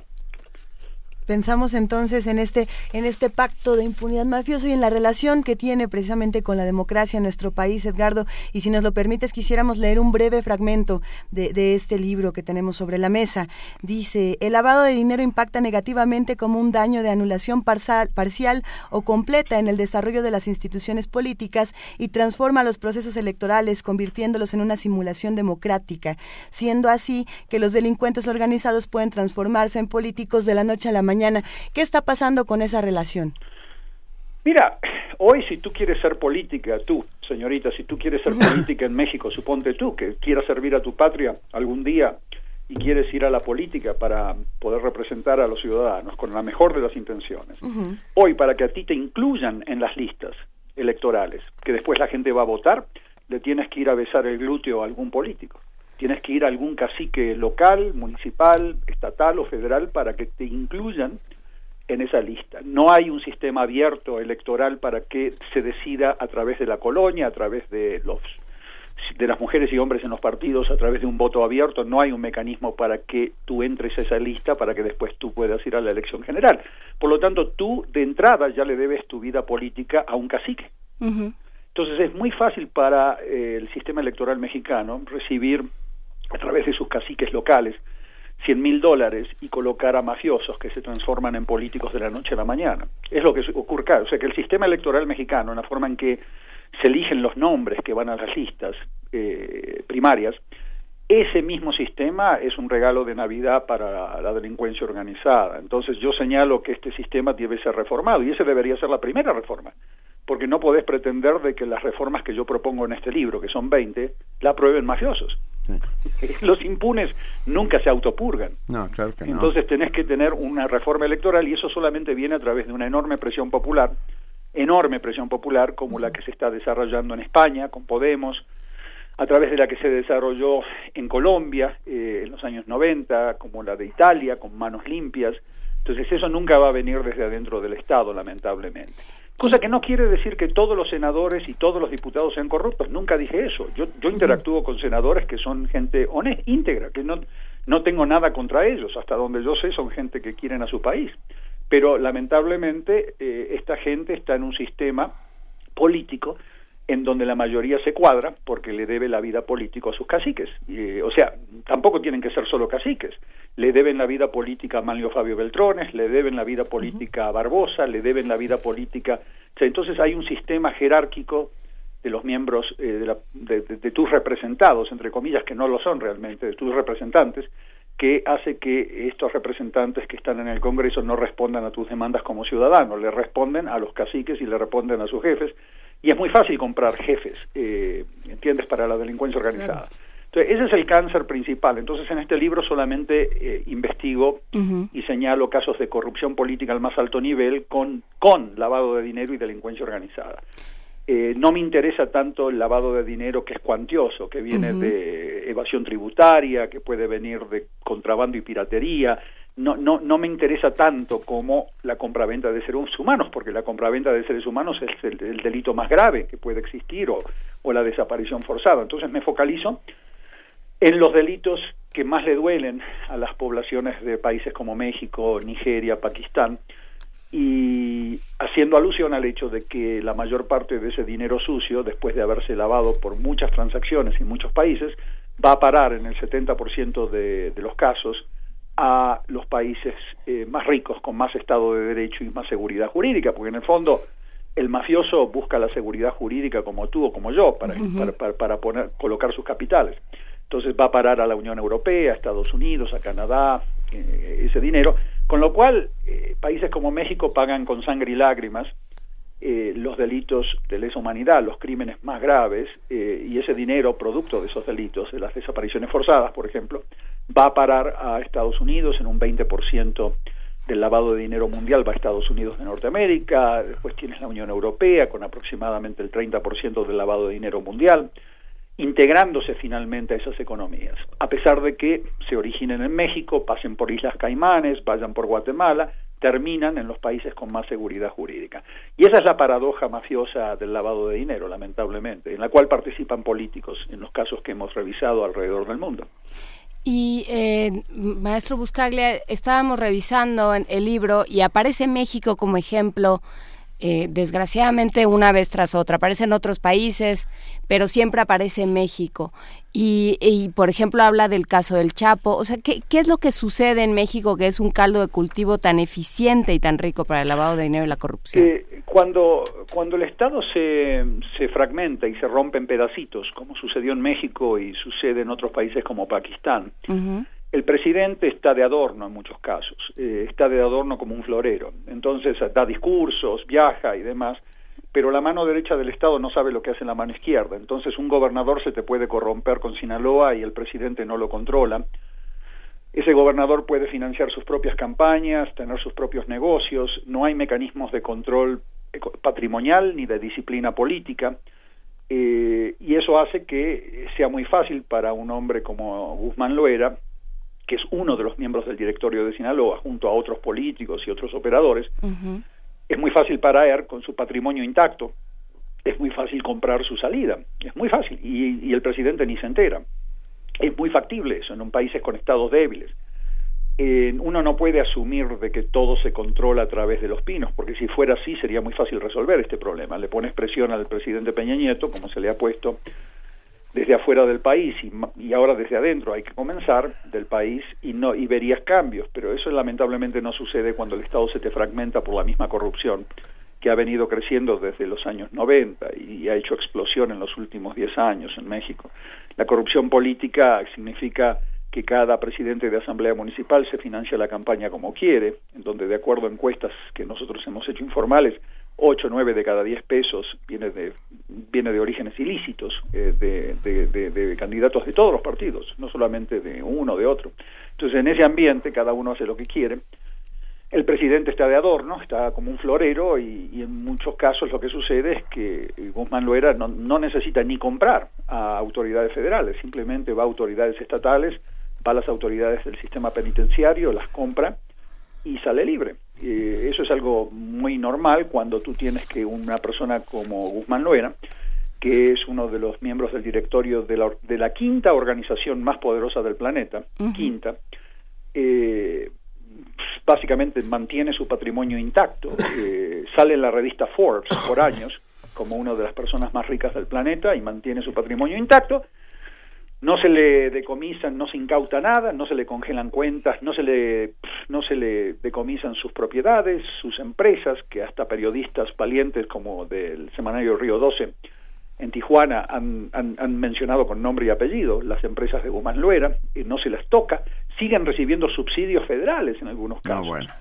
y eh, subsidios eh, agropecuarios eh, federales y el tipo mantiene su patrimonio que lo hace el hombre más poderoso, uno de los más poderosos del mundo, de acuerdo a la revista Forbes, y se escapa, que esto no es física cuántica, nos damos cuenta, esto era algo previsible. Entonces, no se le tocan estas propiedades porque esas, esas empresas que son dueñas de las propiedades muchas veces financian campañas políticas, en la mayor parte de los casos.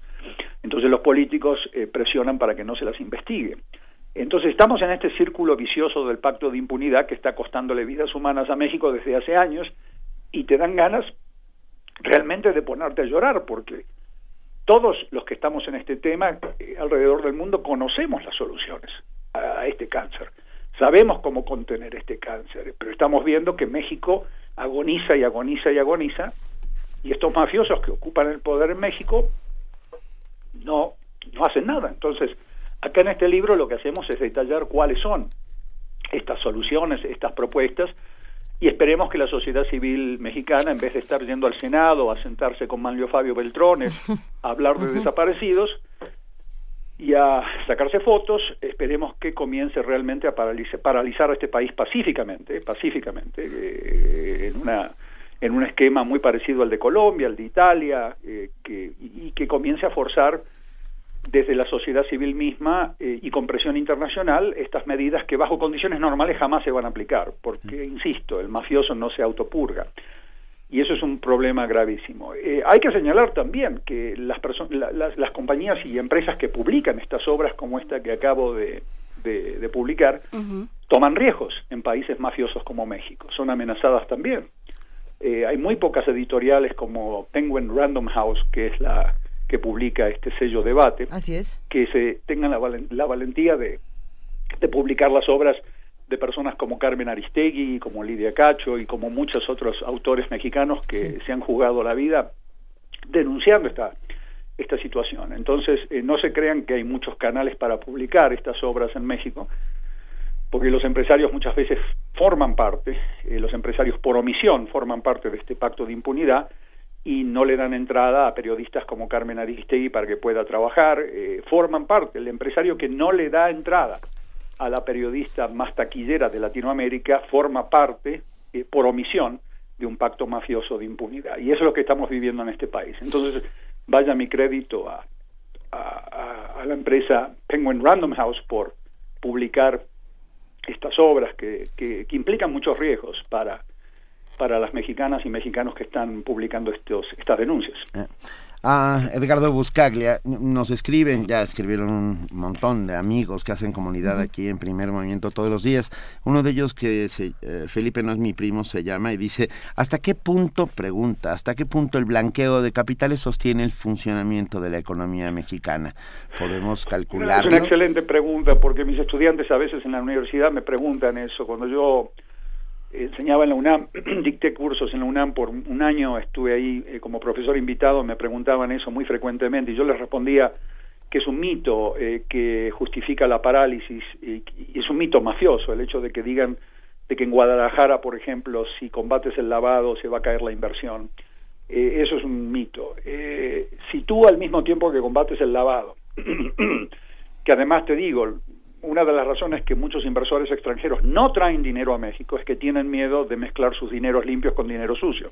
A mí constantemente empresas me llaman a consultar, para consultarme eh, cómo pueden invertir en México o en Argentina o en otros países sin mezclar sus dineros con dineros sucios.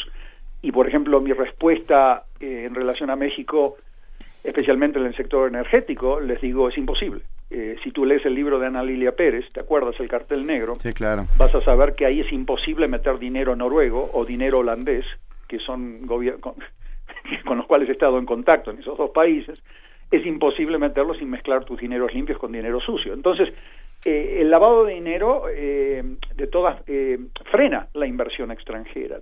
tendríamos mucha más inversión si hubiese un mecanismo de contención eh, para poder eh, limpiar algunas áreas económicas de esta economía mafiosa. Y por otro lado, eh, si, si el presidente de México pensase como un estadista y no como un gerente operativo de una empresa norteamericana, que piensa más como un empresario que como un, que como un presidente, se daría cuenta que las millones de mujeres y hombres mexicanas que hoy están en la informalidad, produciendo sillas, produciendo mesas, produciendo ropa. Esa, e, e, e, esa, esas personas son empresarios en potencia. Y si tú los formalizases a través de una revolución económica pacífica que todavía no ha visto México, esas millones de personas te estarían generando empleos masivos a través de empresitas de tres, siete, ocho, nueve personas. Esos empresarios pequeños y medianos que hoy están en la informalidad estarían recibiendo beneficios sociales, tendrían acceso a crédito, con lo cual podrían invertir más. Tendrías a millones millones de personas recibiendo créditos formales si se obligase a todos estos banqueros inútiles mexicanos a regularlos para que darles incentivo a que otorguen créditos a empresas pequeñas y medianas y por sobre todo estarían pagando impuestos también. A ver, eh, ¿podríamos abundar un poco más en esto de la revolución económica pacífica? Digo, ya si vamos a... Tenés, un, tenés más de un 50% de, del PIB mexicano que, de acuerdo a, a, los reportes que yo he visto del BID, del Banco Mundial, está subsumido en la informalidad. Eh, quiere decir que básicamente producen, trabajan sin pagar impuestos, sin estar enmarcados en ningún orden jurídico, la informalidad, eh, mal llamado mercado negro muchas veces, pero básicamente es la informalidad. Y, ese, y, es, y esa gente son empresarios en potencia.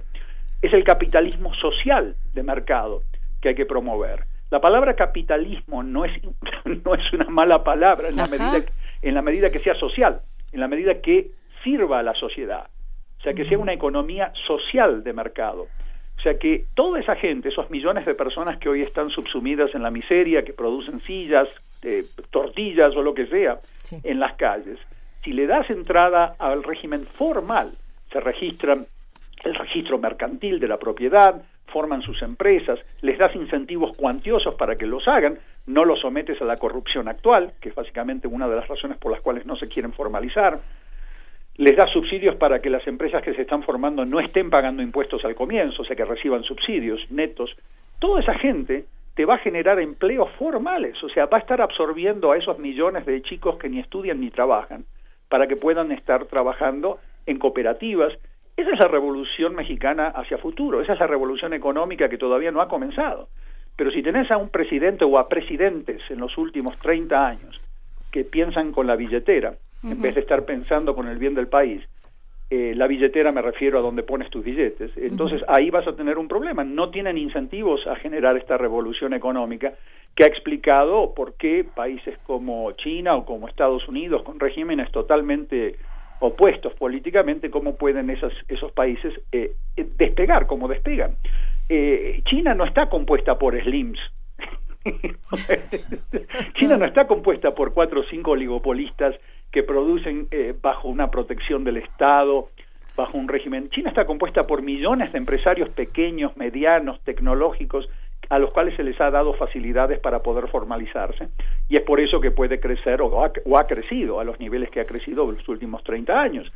Esa es la revolución eh, eh, mexicana económica que de alguna manera más que compensa por lejos eh, por cualquier inversión de, eh, de, Rafael Caro Quintero en Guadalajara, que deje de ser, porque se combate el lavado de dinero.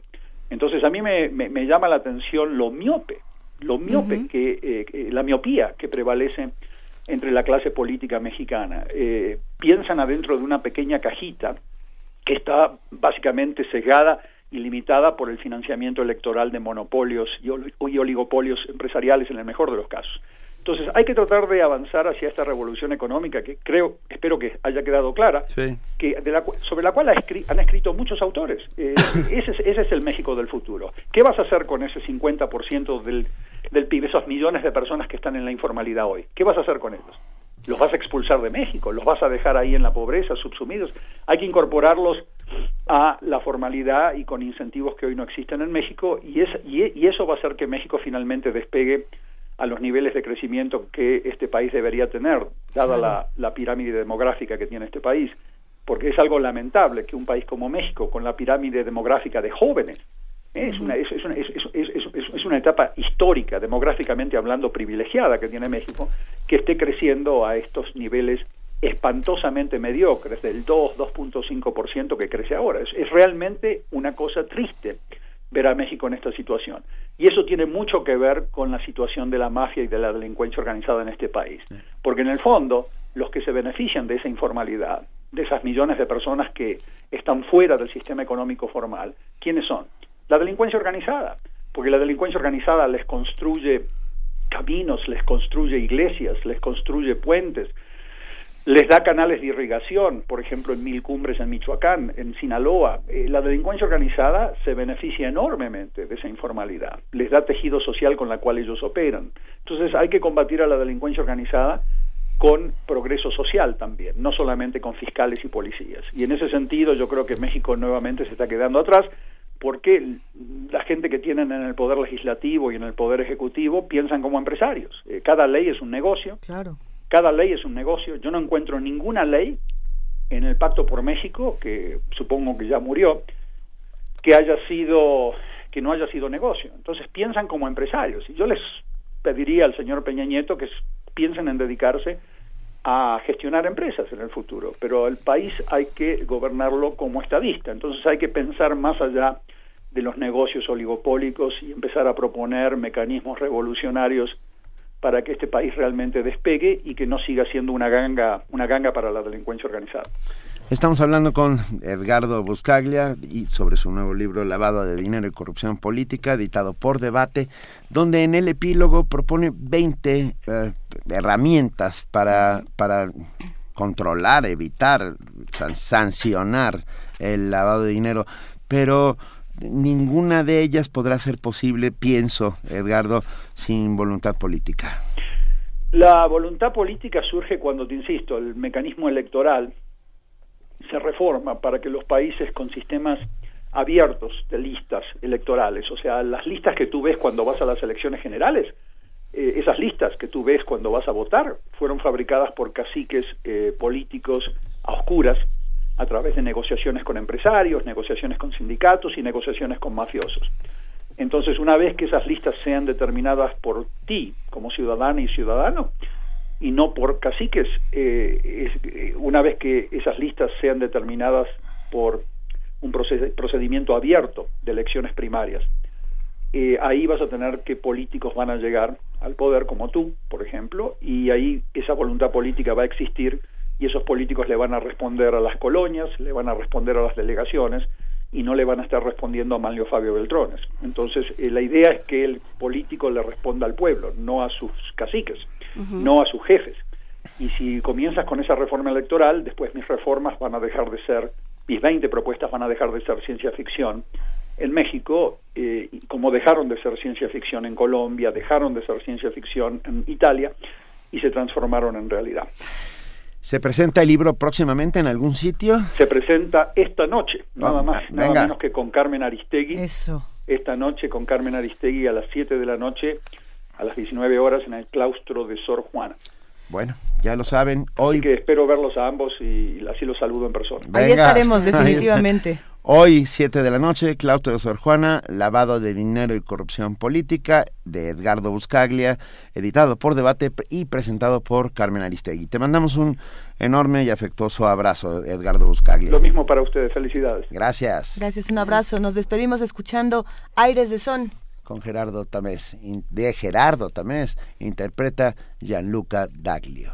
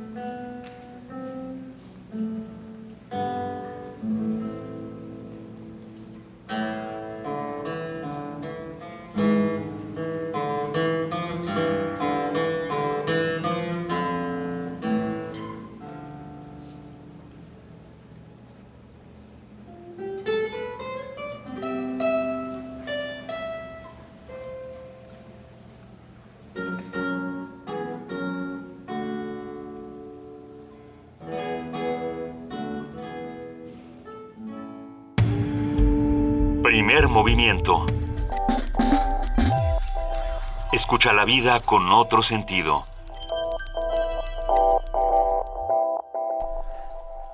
Son las 9 de la mañana con 47 minutos y después de esta eh, conversación fundamental sobre ética, ahora vamos a hablar de bioética. Venga. y está con nosotros Jorge Linares, coordinador del programa universitario de bioética. Muy buenos días, Jorge, bienvenido. ¿Qué tal, Benito, Luisa, Juan Inés, cómo les va? Muy bien, estamos como siempre muy contentos de, tenerte aquí como colaborador permanente. Gracias. Pues bueno, el tema de bioética no es, no es menos preocupante en el mundo y sin duda que, que ahora estaba pensando que hoy ya a buscaría que quizá habría que investigar también cómo la corrupción ha afectado los sistemas de salud en todo el mundo. ¿eh? Claro.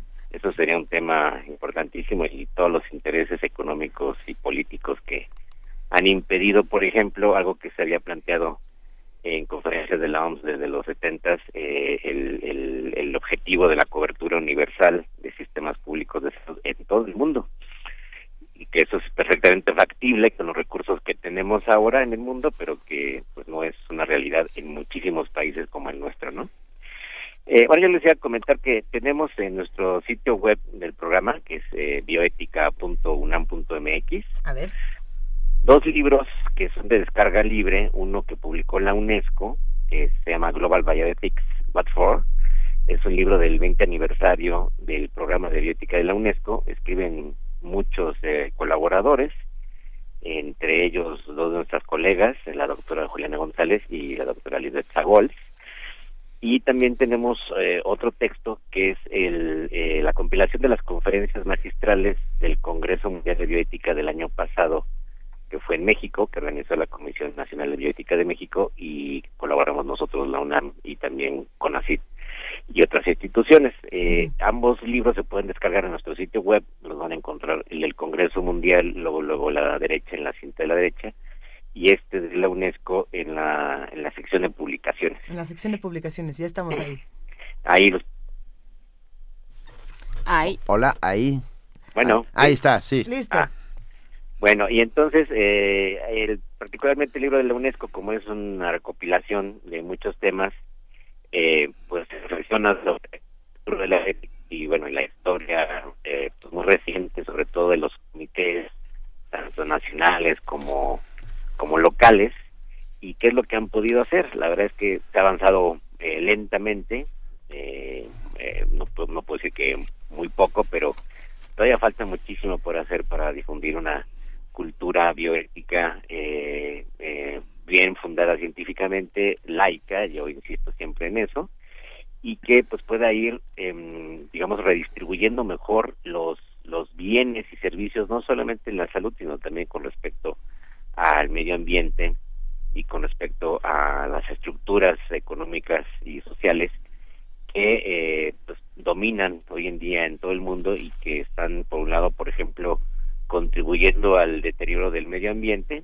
todo el problema del, cambio climático, y por otro lado, pues contribuyendo también a la enorme desigualdad que hay en el mundo. Una de estas desigualdades terribles pues tiene que ver con, con el acceso a los, a los bienes y, tecnologías de, de la salud, ¿no? Además se discuten otras cosas, por ejemplo, eh, el tema de las de las patentes, en el caso de las biotecnologías, que sigue siendo un tema muy controversial, eh, complicado, eh, todo aquello que tiene que ver pues con la propiedad intelectual, porque no solamente la industria farmacéutica, sino también la biotecnológica, pues se basan en esta, en este, en este sistema del, de las patentes, la propiedad privada, y eso incrementa los costos terriblemente para, para muchos países en cuanto al acceso a las tecnologías médicas, ¿no? Y también pues van a encontrarse en este texto de aniversario, los 20 años del programa de bioética de la UNESCO, pues algunas reflexiones un poco de qué podemos hacer hacia el futuro. Y eh, pues hay muchos problemas, no solamente de salud, el problema ambiental que eh, ya hemos visto no, no tendrá una solución rápida, si es que la tiene. Y no, la, la COP no hizo nada, qué raro. Pues no, no, no, yo no veo, yo no veo claro. pues sí. no veo claro qué va a pasar y ojalá los países tuvieran la decisión de tomar, eh, digamos, eh, acciones, ¿no? Mucho más eh, efectivas, pero pues, cada uno, cada uno por su cuenta. Además del problema del, del envejecimiento de muchas poblaciones y eh, pues de los costos eh, que implican los costos de salud, no solo por eh, pues las toxicidades a las que estamos ya acostumbrados en muchas ciudades, sino por los problemas de, de concentración, de nuevas epidemias y del de aumento de enfermedades que, que siguen siendo letales como, como el cáncer, por ejemplo. Así es que, ¿cómo ven el panorama? Interesante, sin duda, y vamos a ir viendo entre todos cómo vamos a reconfigurar todos estos dilemas bioéticos. Es, es complejo, a mí me parece, porque eh, precisamente en el asunto de salud y en el asunto de ambiente, eh, como hablábamos al principio, hay una serie de factores que ya ni siquiera están tan relacionados, o no lo sé, con la bioética, sino más bien con la estructura eh, que tienen los distintos países y con el no ponerse de acuerdo, ¿no? Sí, sí, y eso bueno, para nosotros es, es importante porque eh, pues estamos hablando de, de, aquellas condiciones ético-políticas que permitirían el desarrollo de la vida humana, pero eso no puede ser si no es en armonía con el desarrollo de la vida de otros seres vivos y del, planeta en su conjunto. Eh, mientras no comprendamos eso, pues no vamos a poder avanzar mucho en muchos temas, ¿no? Sin lugar a dudas, no vamos a poder avanzar nada. Uh, mientras no tengamos un conciencia del entorno, conciencia de nuestra propia identidad y de la de identidad de los otros. Mientras sigamos entendiendo el progreso como una labor de destrucción sistemática.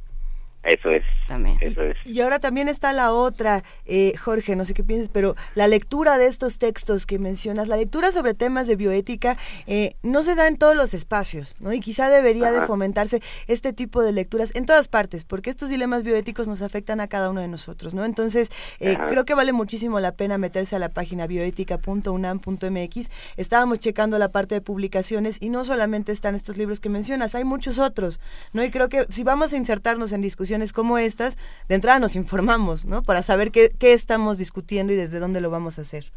Así es, y en estos textos pues tienen un, un panorama de, de, los problemas mundiales que ahora que ahora están debatiéndose, no solamente en los congresos y en nuestras reuniones, por ejemplo la reunión internacional de los comités nacionales de bioética, que la próxima será en, en marzo en, en Berlín. Uh -huh. Y bueno, son cumbres como muchas de estas internacionales que se discute mucho, a veces se llega a pocos acuerdos, pero uno se puede dar cuenta de las que las preocupaciones son comunes, en efecto, y que los problemas, eh, aunque hay enormes diferencias entre el nivel de desarrollo de los países, acaban siendo también bastante comunes, ¿no? Claro.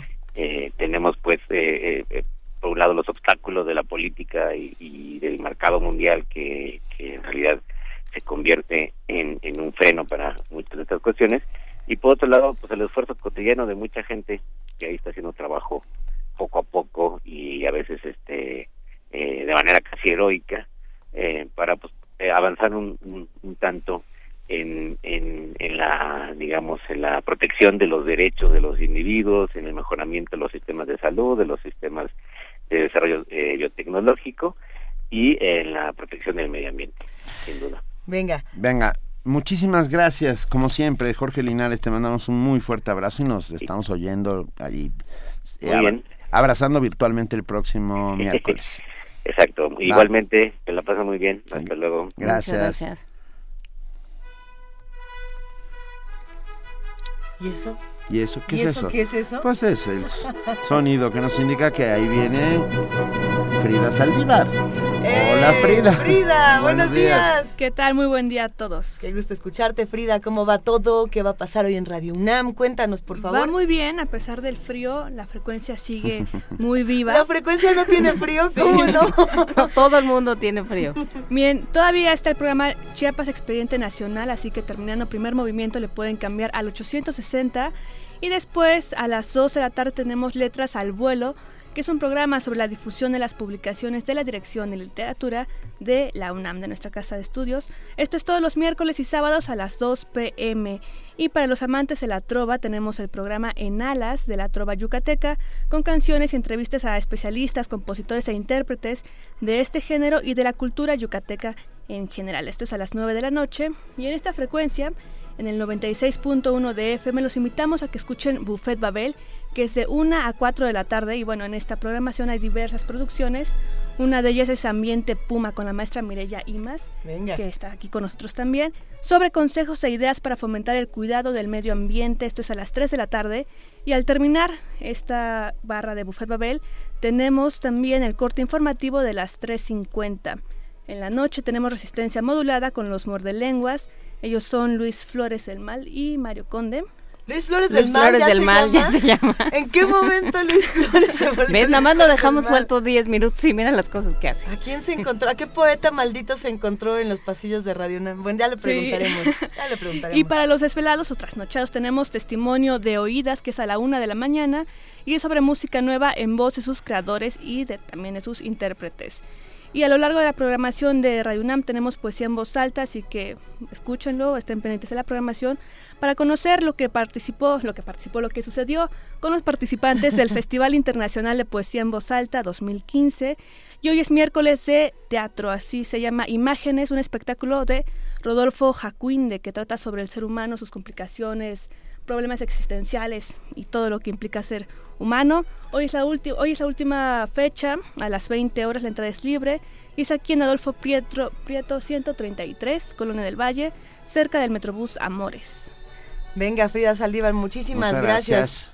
Que tengas buen día, querida. Todos tengan buen día. Excelente día a buenos todos. días. Buenos Buenos días. Gracias, Frida. ¿Y mañana? Mañana, ¿qué va a pasar aquí en Primer Movimiento? Jueves. Mañana. Mañana es jueves. Mañana va a ser muy bonito. ¿Se acuerdan ¿Ah, de esta discusión que tuvimos sobre, sobre los buñuelos? Sí. Ya- de ya buñuelos de, viento, de- buñuelos de, rodillas. que, miel, que sí. propiciaron esa muy feliz frase. Estoy casi segura de que fue de Rafa Olmedo de que un buñuelo sin miel era como un mar sin olas. Bonito Estoy pero sin chiste. de acuerdo, sí.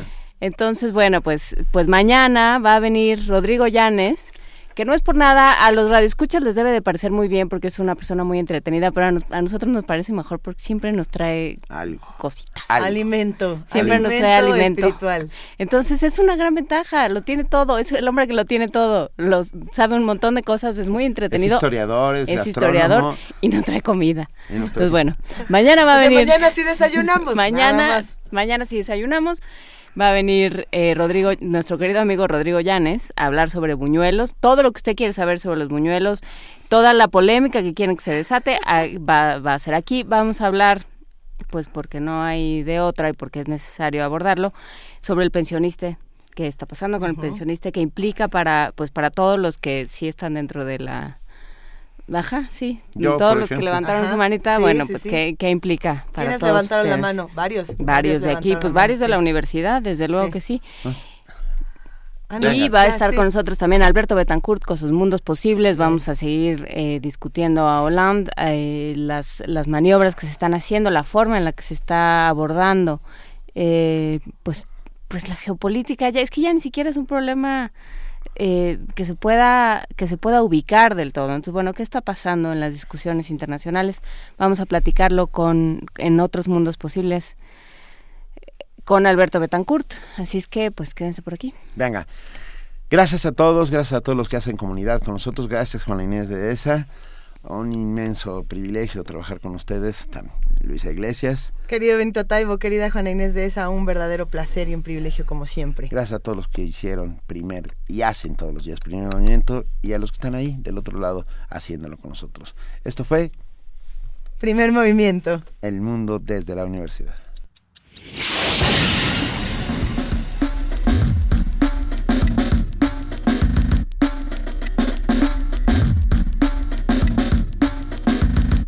La Coordinación de Difusión Cultural de la UNAM y Radio UNAM presentaron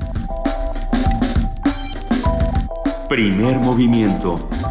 El mundo desde la universidad.